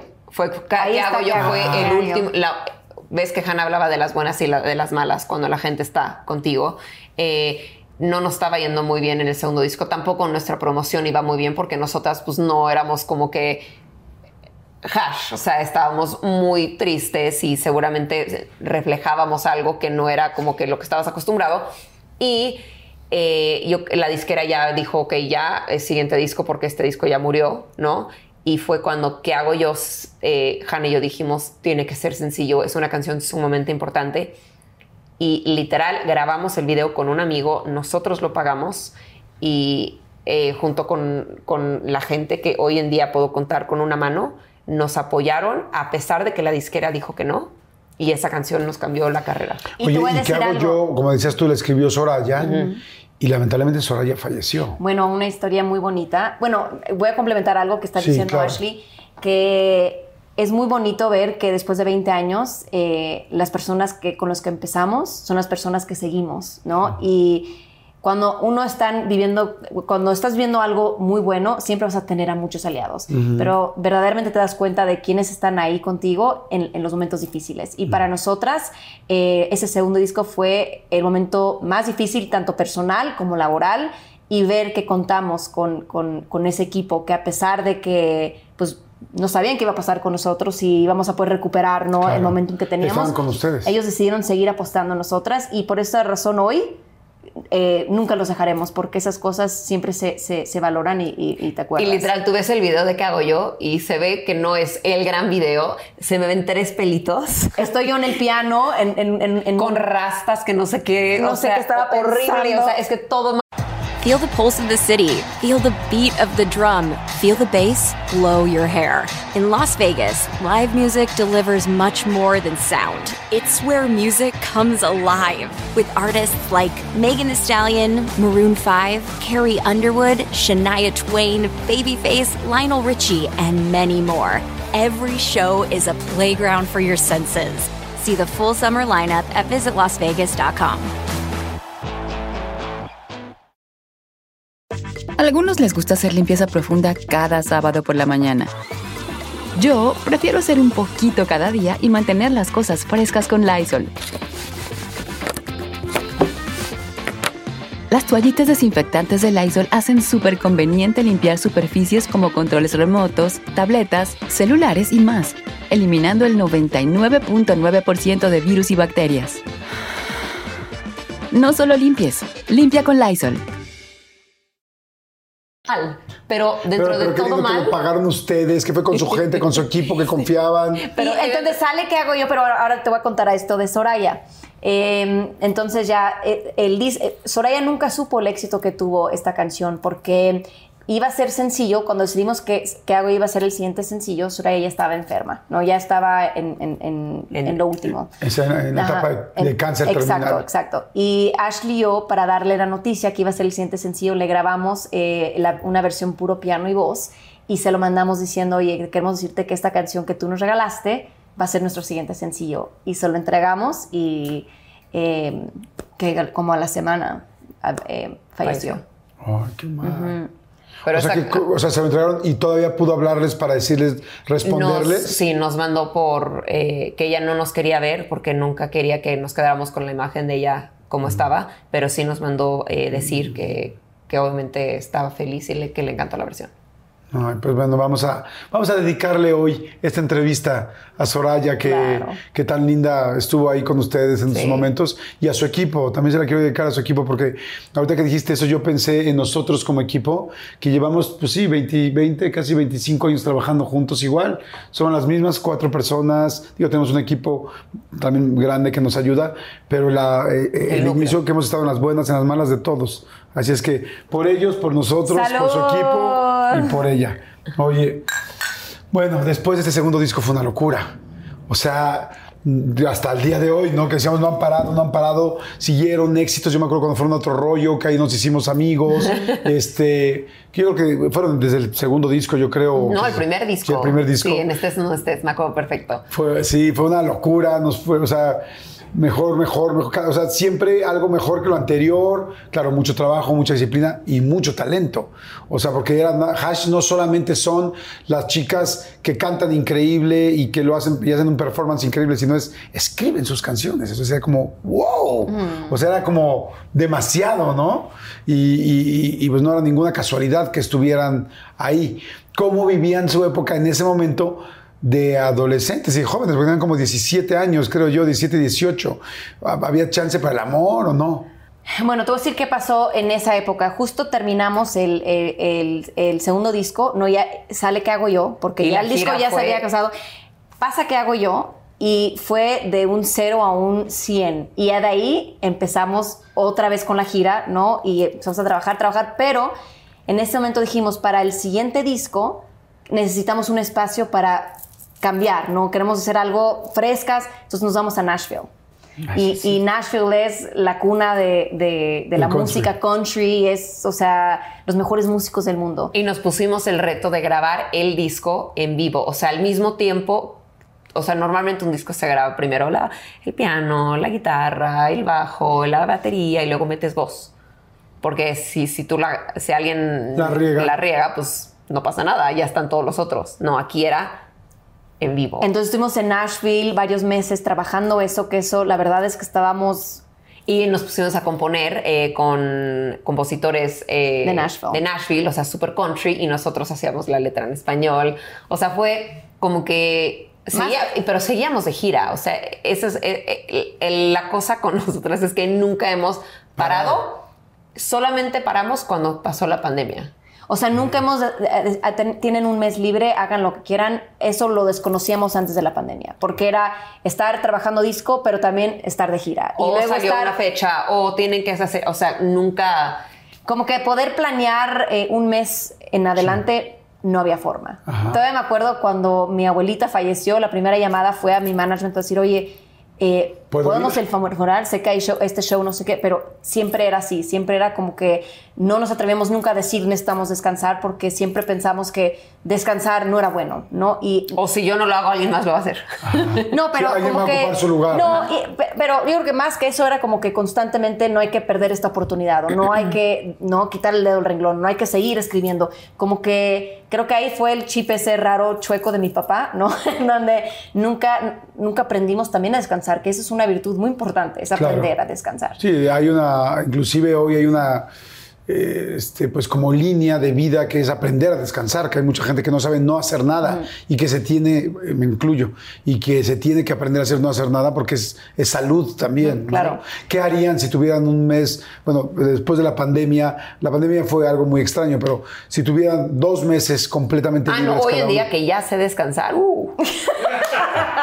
¿qué harías ahorita si tuvieras dos meses? Eh, número uno, me quedaría por lo menos dos semanas en mi casa.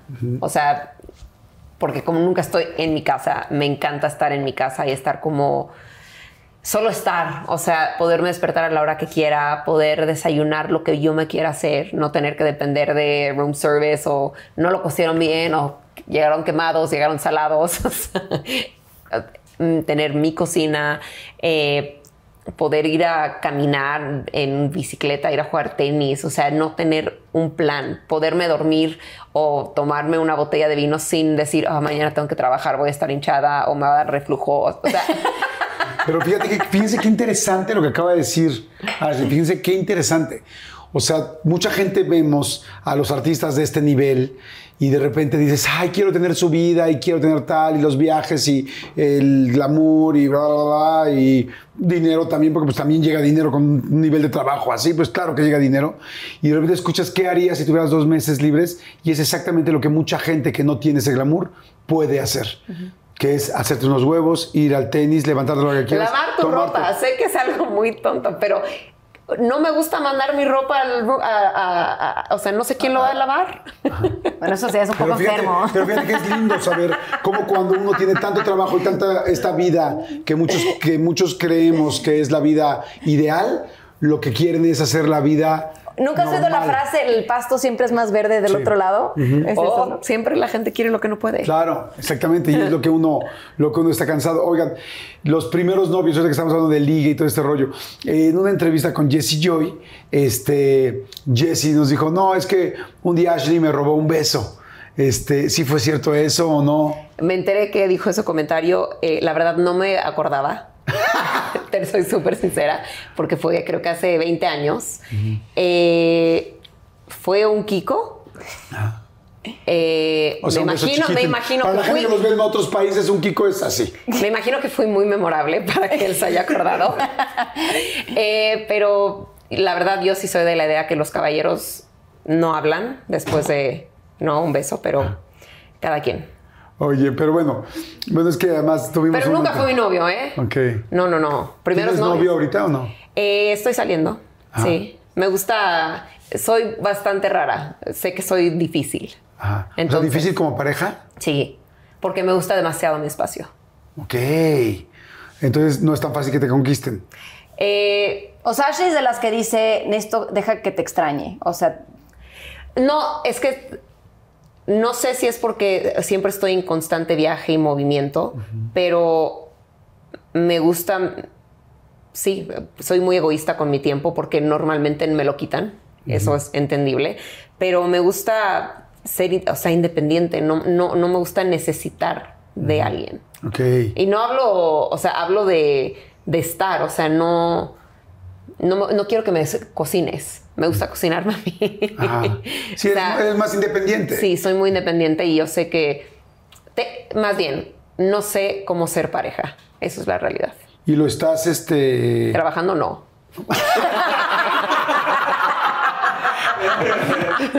Oye, te dejo en libertad. La- eh, esa. eh, es para mi primer eh, amor, sí. ¿Sí? ¿Y Sí. cómo fue? Porque esa te dejó en libertades. Eh, sí. ¿Qué pasó? Fue, obviamente, el primer amor siempre es el como que quieres todo con esa persona, pero eh, no pasó como quise, pero le escribí una muy bonita canción. ¿Escribe, ¿Escriben bien tristes o escriben bien cuando están contentas? Tristes. Yo contenta no, no funciono. ¿En serio? ¿Sabes por qué? Qué Porque chistoso. luego escucho las canciones que hemos hecho contentas y me da mucha roña. Se te hacen demasiado positivas. Sí, y, y es como... y yo soy la que siempre digo, oye, vamos, vamos a tratar de hacer una canción de amor, ¿no? Y la ¿Sabes por terminamos... Es muy difícil hacer una canción de amor y que suene como que lo quiero cantar. Ok. ¿Y en tu caso decías? Eh, sí hay una parte que es que, que sí entiendo. O sea, me- Ashley es una persona que ha tenido, eh, no quiero decir muchos desamores, pero como que ha sufrido más, ¿no? En, el amor. Y siempre me acuerdo haber entrado a su cuarto y la música así con unas bocinas de este tamaño, ¿no? Y tener como que esa compañía, ¿no? De una, de, de una canción. Y siento Eso es el bajo, ¿eh? Sí, sí, sí. Sí, eso no, Sí, sí, sí, no sonaba vibrador, ¿no? También, ¿no? Es cierto. Obviamente hay música para todo, pero sí tener una compañía y, y alguien con quien sufrir algo. O sea, cuando a mí me han roto el corazón, no hay mejor ¿Compañero? momento. y- Para escribir.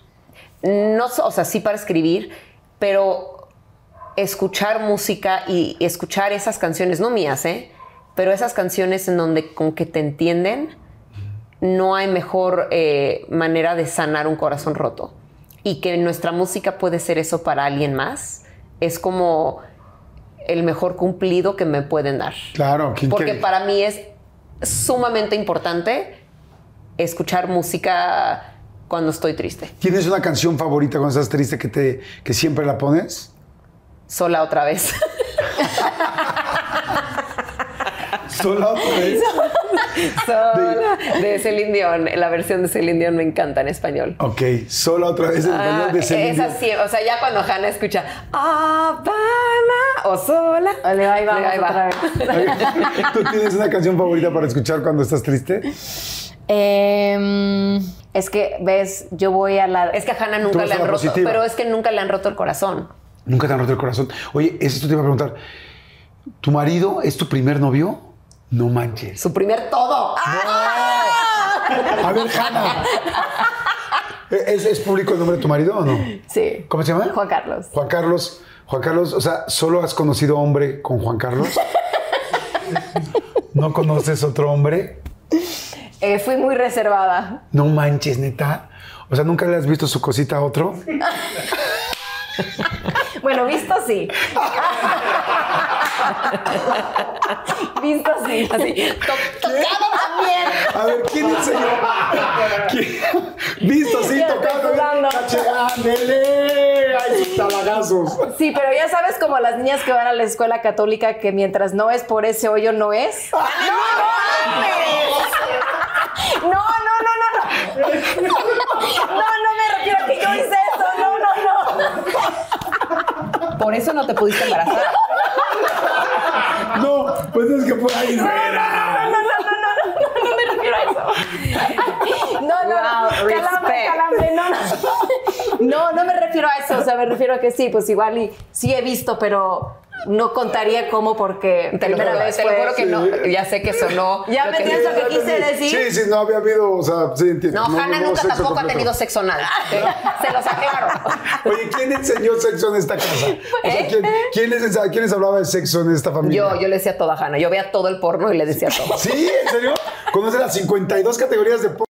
No, era Ah. antes. O sea, encontré los cassettes de que mi papá. socia. Eso suena muy mal también. Encontré los cassettes, o sea, yo, yo Ah, bueno, era- chiquita, o sea, era de V- VHS. Y un, un día en el closet los encontré y me puse a ver y dije, ¡ah, qué es esto! Horrible. O sea, horrible, pero te quedaste viendo. Eh, no, la primera vez me acuerdo lo apagué. Luego dije, "Mm", regresé, lo vi. Mmm, qué asco. Y luego. Hanna, mira, ven, Hanna, mira. ¿Y sí le enseñaste? Eh, no, nunca te enseñé. Ok. A ver, papás, esconden mejor su porno. Se los juro que. Ah, pues ya no hay que esconderlo, ya está en todos Claro, lados. ya está en todos lados. Es la, es la primera época en la vida donde el porno está en todos lados y completamente gratis. Y Eso es lo que iba a decir al principio, pero dije, bueno, no, igual va a ser demasiado, pero ve, ya lo soltaste. Sí, sí. no, bueno, pero siempre hay un hermano o hermana Todo que el mundo dice. es curioso, hay, hay de curiosidad en curiosidad. Claro. ¿no? Oye, entonces, bueno, tú, tú- tú estás saliendo con alguien, bueno, tú estás casada. ¿Cuánto llevas casada? ¿10 años? ¿A 10 años ya? Hasta creo que te encontré. en- No, porque te casaste puede en ser que un Cuernavaca, poco ¿verdad? más. No, Creo pero menos son la 10, boda. yo creo que son 7. Un día que tú y yo nos siete. encontramos en una boda y luego me acordé si no era la tuya, pero no. Porque tú te casaste en Cuernavaca, Sí, ¿no? sí. Sí, no. creo que fueron como 7 años. Oigan, está, está interesantísima la plática, por favor, no se vayan. Rapidísimo, vamos a hacer otro refil. Denle like si les está gustando, compártanla, por favor, denle like y suscríbanse al canal. Nos encanta que se suscriban. No hay Eso nos ayuda muchísimo. Está No hay no hay increíble. cómo ayudarla. Regresamos de vuelta.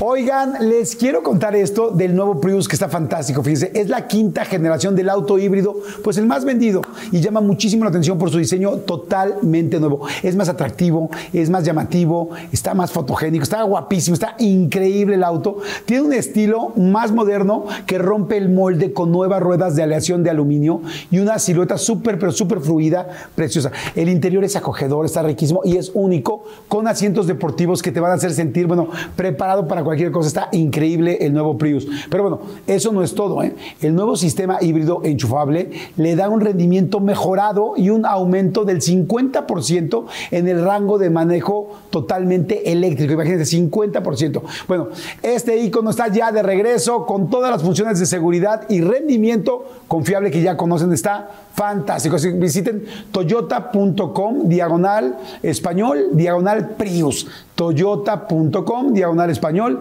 diagonal Prius. Les va a encantar, van a ver.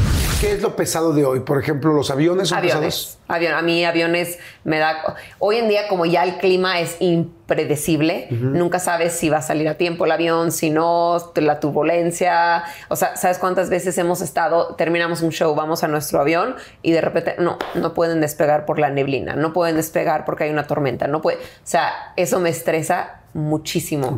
¿Te da miedo volar? O No, no, no, no me da nada de miedo volar. Ok. Es que hoy en día ya.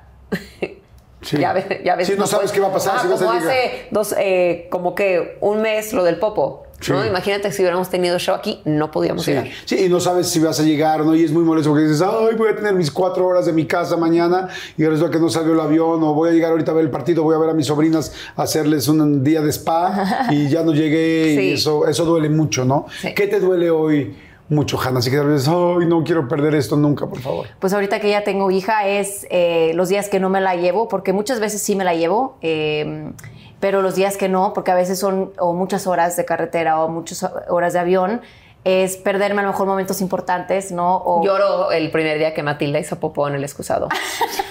No le tocó. ¿En serio? pero sí, o sea, hay, hay, hay, hay Te mandaron momentos... foto de, Sí. del WC, de la popó y ves, ¿sí? Sí, pero luego ya le quité el excusado para que lo volviera a hacer por primera vez conmigo. pero sí, ahora es tratar de, de ser lo mejor que pueda en los dos lados. Feel the pulse of the city.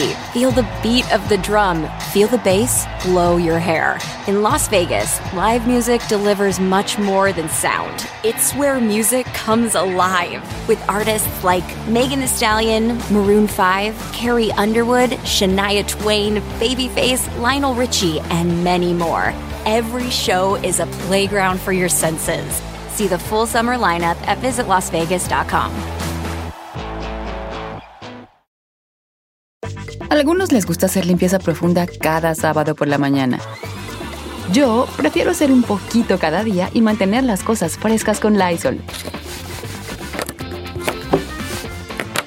Las toallitas desinfectantes de Lysol hacen súper conveniente limpiar superficies como controles remotos, tabletas, celulares y más, eliminando el 99.9% de virus y bacterias. No solo limpies, limpia con Lysol. ¿No? Y, y al, al, principio es difícil porque te da culpa decir, si, si no estoy eh, siendo suficientemente presente en su vida, estoy fracasando como mamá. Y si no estoy, pero a la vez entonces estaría fracasando eh, con mis planes ¿no? Y, y, y, con mi trabajo. Entonces encontrar ese balance a veces es difícil porque te va a dar culpa de un lado, ¿no? y, pero cuando me la llevo, ¿no? Eh, siento que es mejor, pero también tengo que pensar en su bien, ¿no? Porque estar arriba de aviones y de muchos hoteles y los cambios y todo, pues a veces no es la mejor cosa para ella. Pero también digo, para mí algo que me, que me, motiva mucho es poder también ser un ejemplo para ella, claro. de una mujer trabajadora, ¿no? Porque esta idea de, de, cuando eres mamá se te acaba todo, ¿no? Y tienes que quedarte en casa para ser la mejor mamá, también ya no vivimos en esa época, ¿no? Y, y nada me gustaría más que cuando ella creciera, ¿no? Que ella pueda soñar y, y, y, querer ser y trabajar y, y, saber que se puede todo, ¿no? Que puedes tener el sueño claro. de ser mamá, pero también puedes soñar a ser arquitecta, a ser doctora, a ser eh, cantante si quiere, ¿no? Pero que no hay un sueño demasiado eh, grande para alguien. ¿Hay alguna frase o la sonrisa o alguna mueca o algo que haga especialmente Matilda que cuando no estás con ella lo extrañas mucho? Creo que no. Pero ahora que está hablando más, el hecho que me vaya y me diga no me quiero ir contigo, eso para mí me parte. Han habido veces que la iba a dejar y me dice esto y la subo y nos vamos. y ahí veo cómo lo arreglo, pero, pero sí, sí, eh, eh, creo que eso ahorita es como lo más difícil. Oye, ¿cómo fue? Eh, porque es lindo, yo que las conozco desde tan chiquitas, cuando me enteré que te casaste fue como muy lindo porque dije, wow, o sea, ya va a poder niñas, ya, ya, ya, ya, va a poder ser íntima. ya va a poder ser íntima con un hombre. Ya va a poder vivir la intimidad con un hombre. Este te casaste y quién cantó en la boda hay alguien que haya cantado la verdad el, el plan era que yo cantara pero empecé a llorar y, y, ya pusieron la, la canción. No sí, fue, o sea, fue, fue, mucha... muy, fue, muy, especial fue? fue? muy especial. Eh, ella y Juan Carlos tienen una canción. tenemos, es una canción de Elton John que se llama eh, Your Song.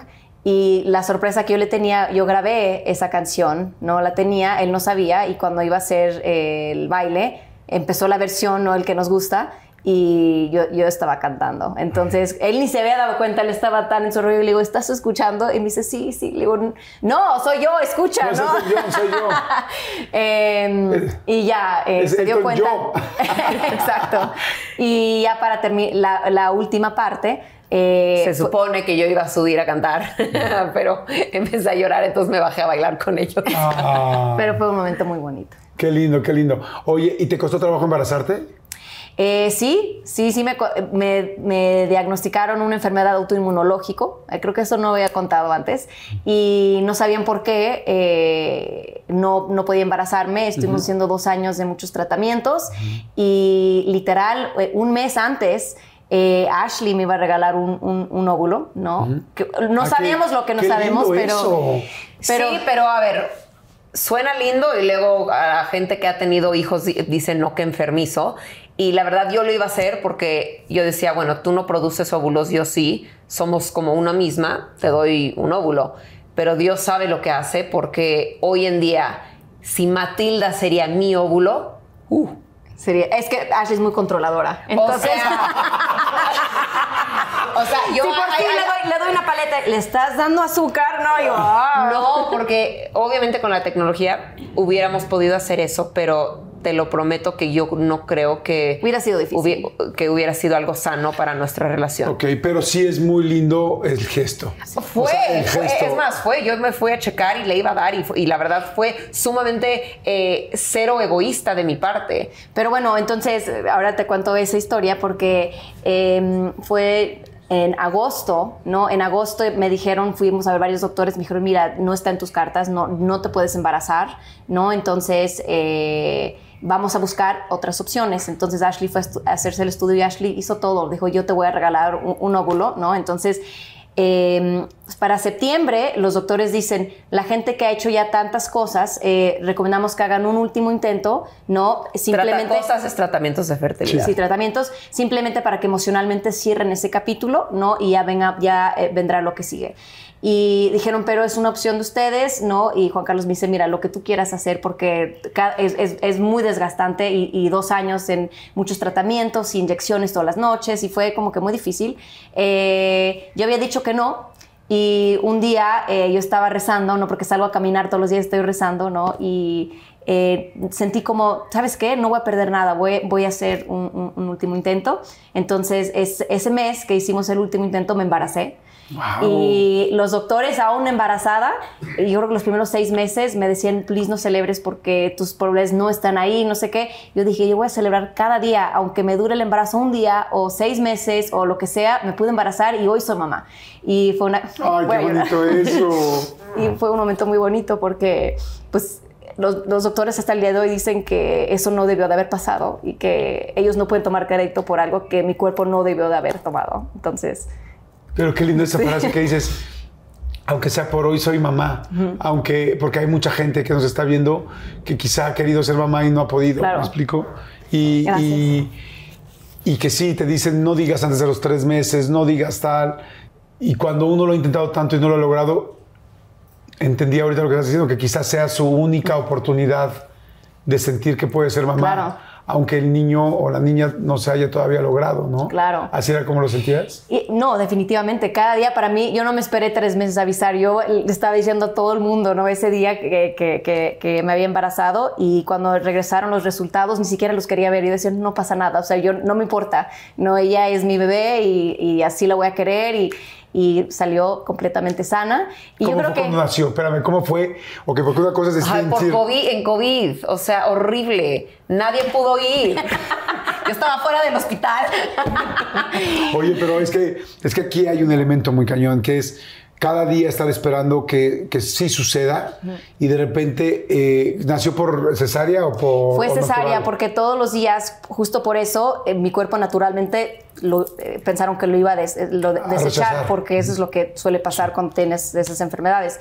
Y de verdad que fue mi milagro porque llegué al final, los doctores todavía por esa razón, porque yo estaba en, en inyecciones para adelgazar la sangre justo por el problema que tengo, entonces tuvo que ser a fuerza cesárea simplemente para controlar Pero, mi o sea, digo situación. horrible porque fue justo cuando nadie puede entrar al hospital.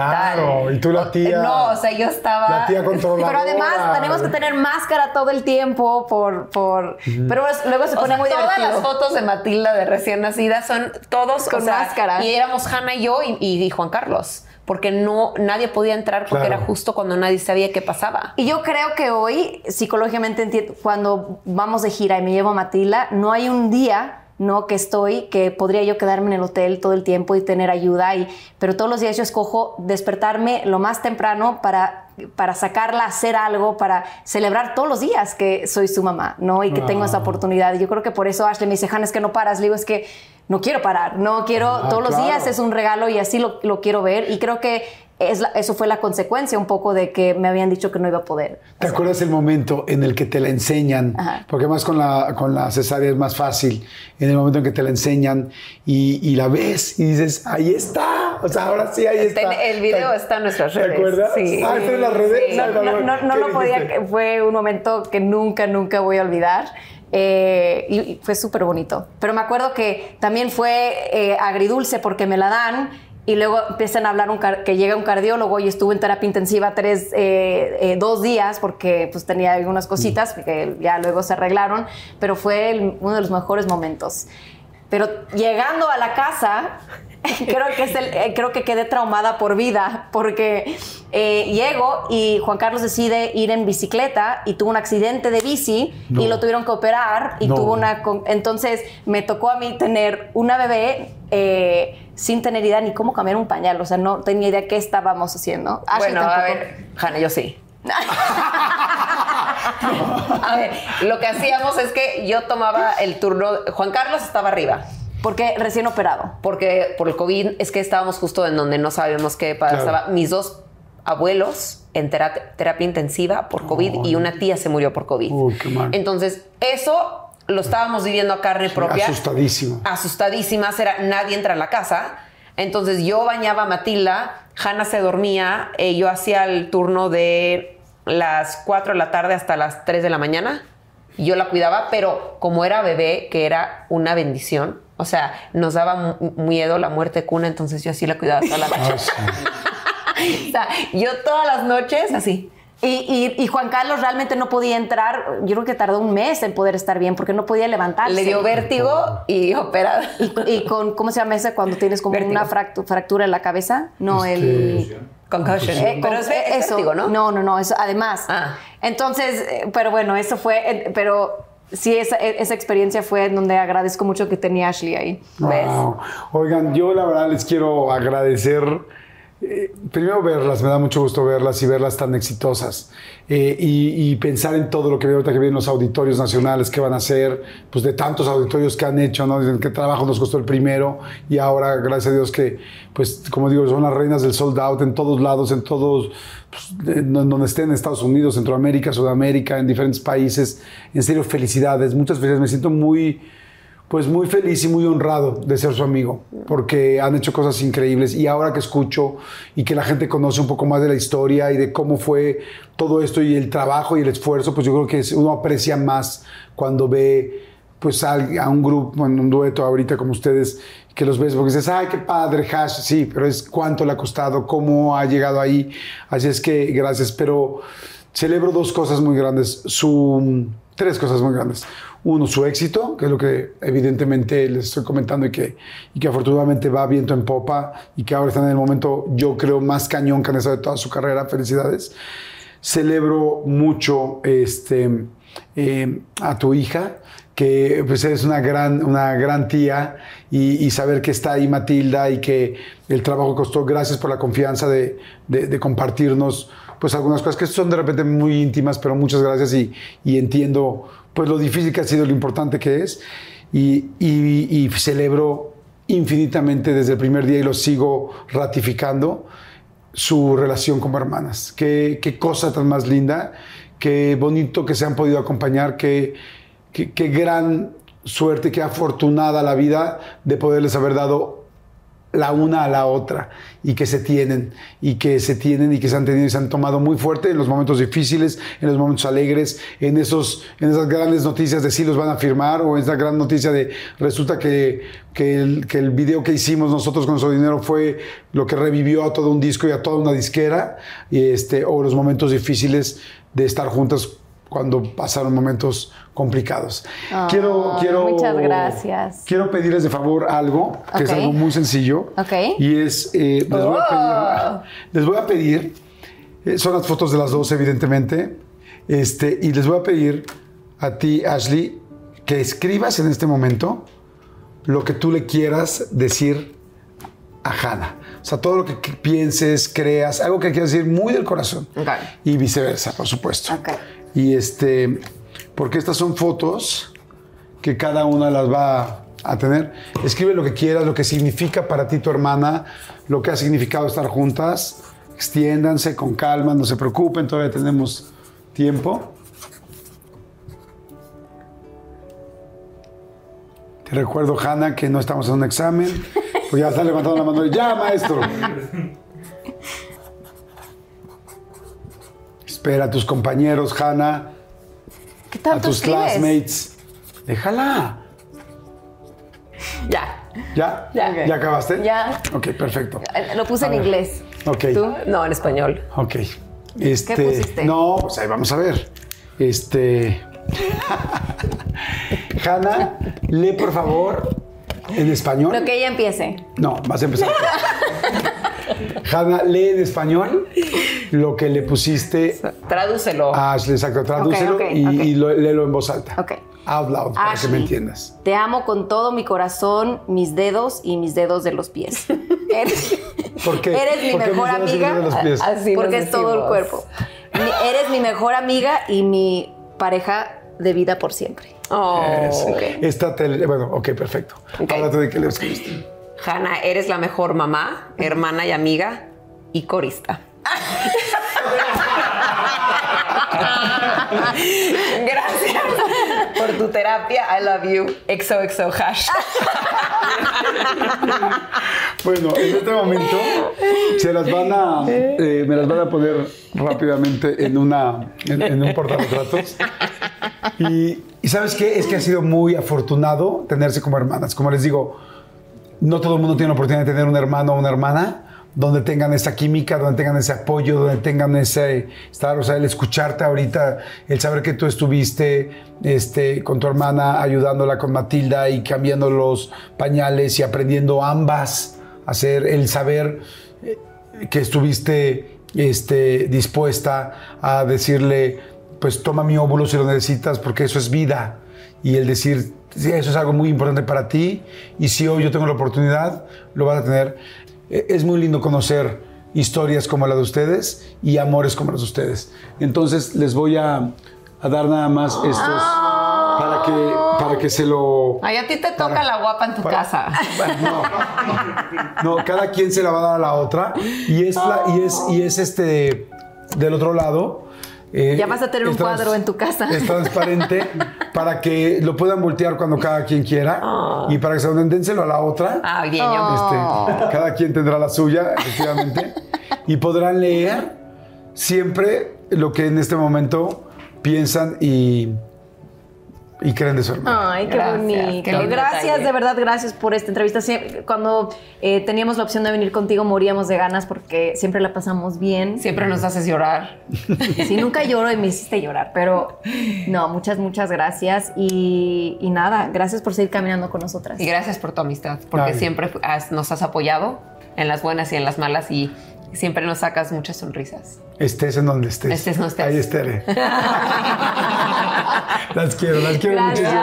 Chicos, muchas gracias, muchas gracias por siempre estar ahí, por estar pendientes. Gracias por tantos likes, gracias por tanto amor, gracias por tanta gente de todo el mundo, gracias por toda la gente de Estados Unidos. Es una locura la cantidad de gente de Estados Unidos, de Centroamérica, por supuesto México. Gracias, gracias. Pero bueno, Europa, toda la gente que está en Asia viéndonos, que nos escribe. Gracias, no tengo palabras para agradecerles. Muchas gracias por todo. Y pues bueno, hoy voy a, voy a ir a ver el video de Hash ya. A, o sea, todo, todo- quiero ir a ver el video de la, este, del nacimiento. Ah, voy a ir a ver todo ahorita. Y yo seguro que la gente también. Las quiero mucho. Gracias, Gracias. chicas. Y gracias a ustedes. Bye.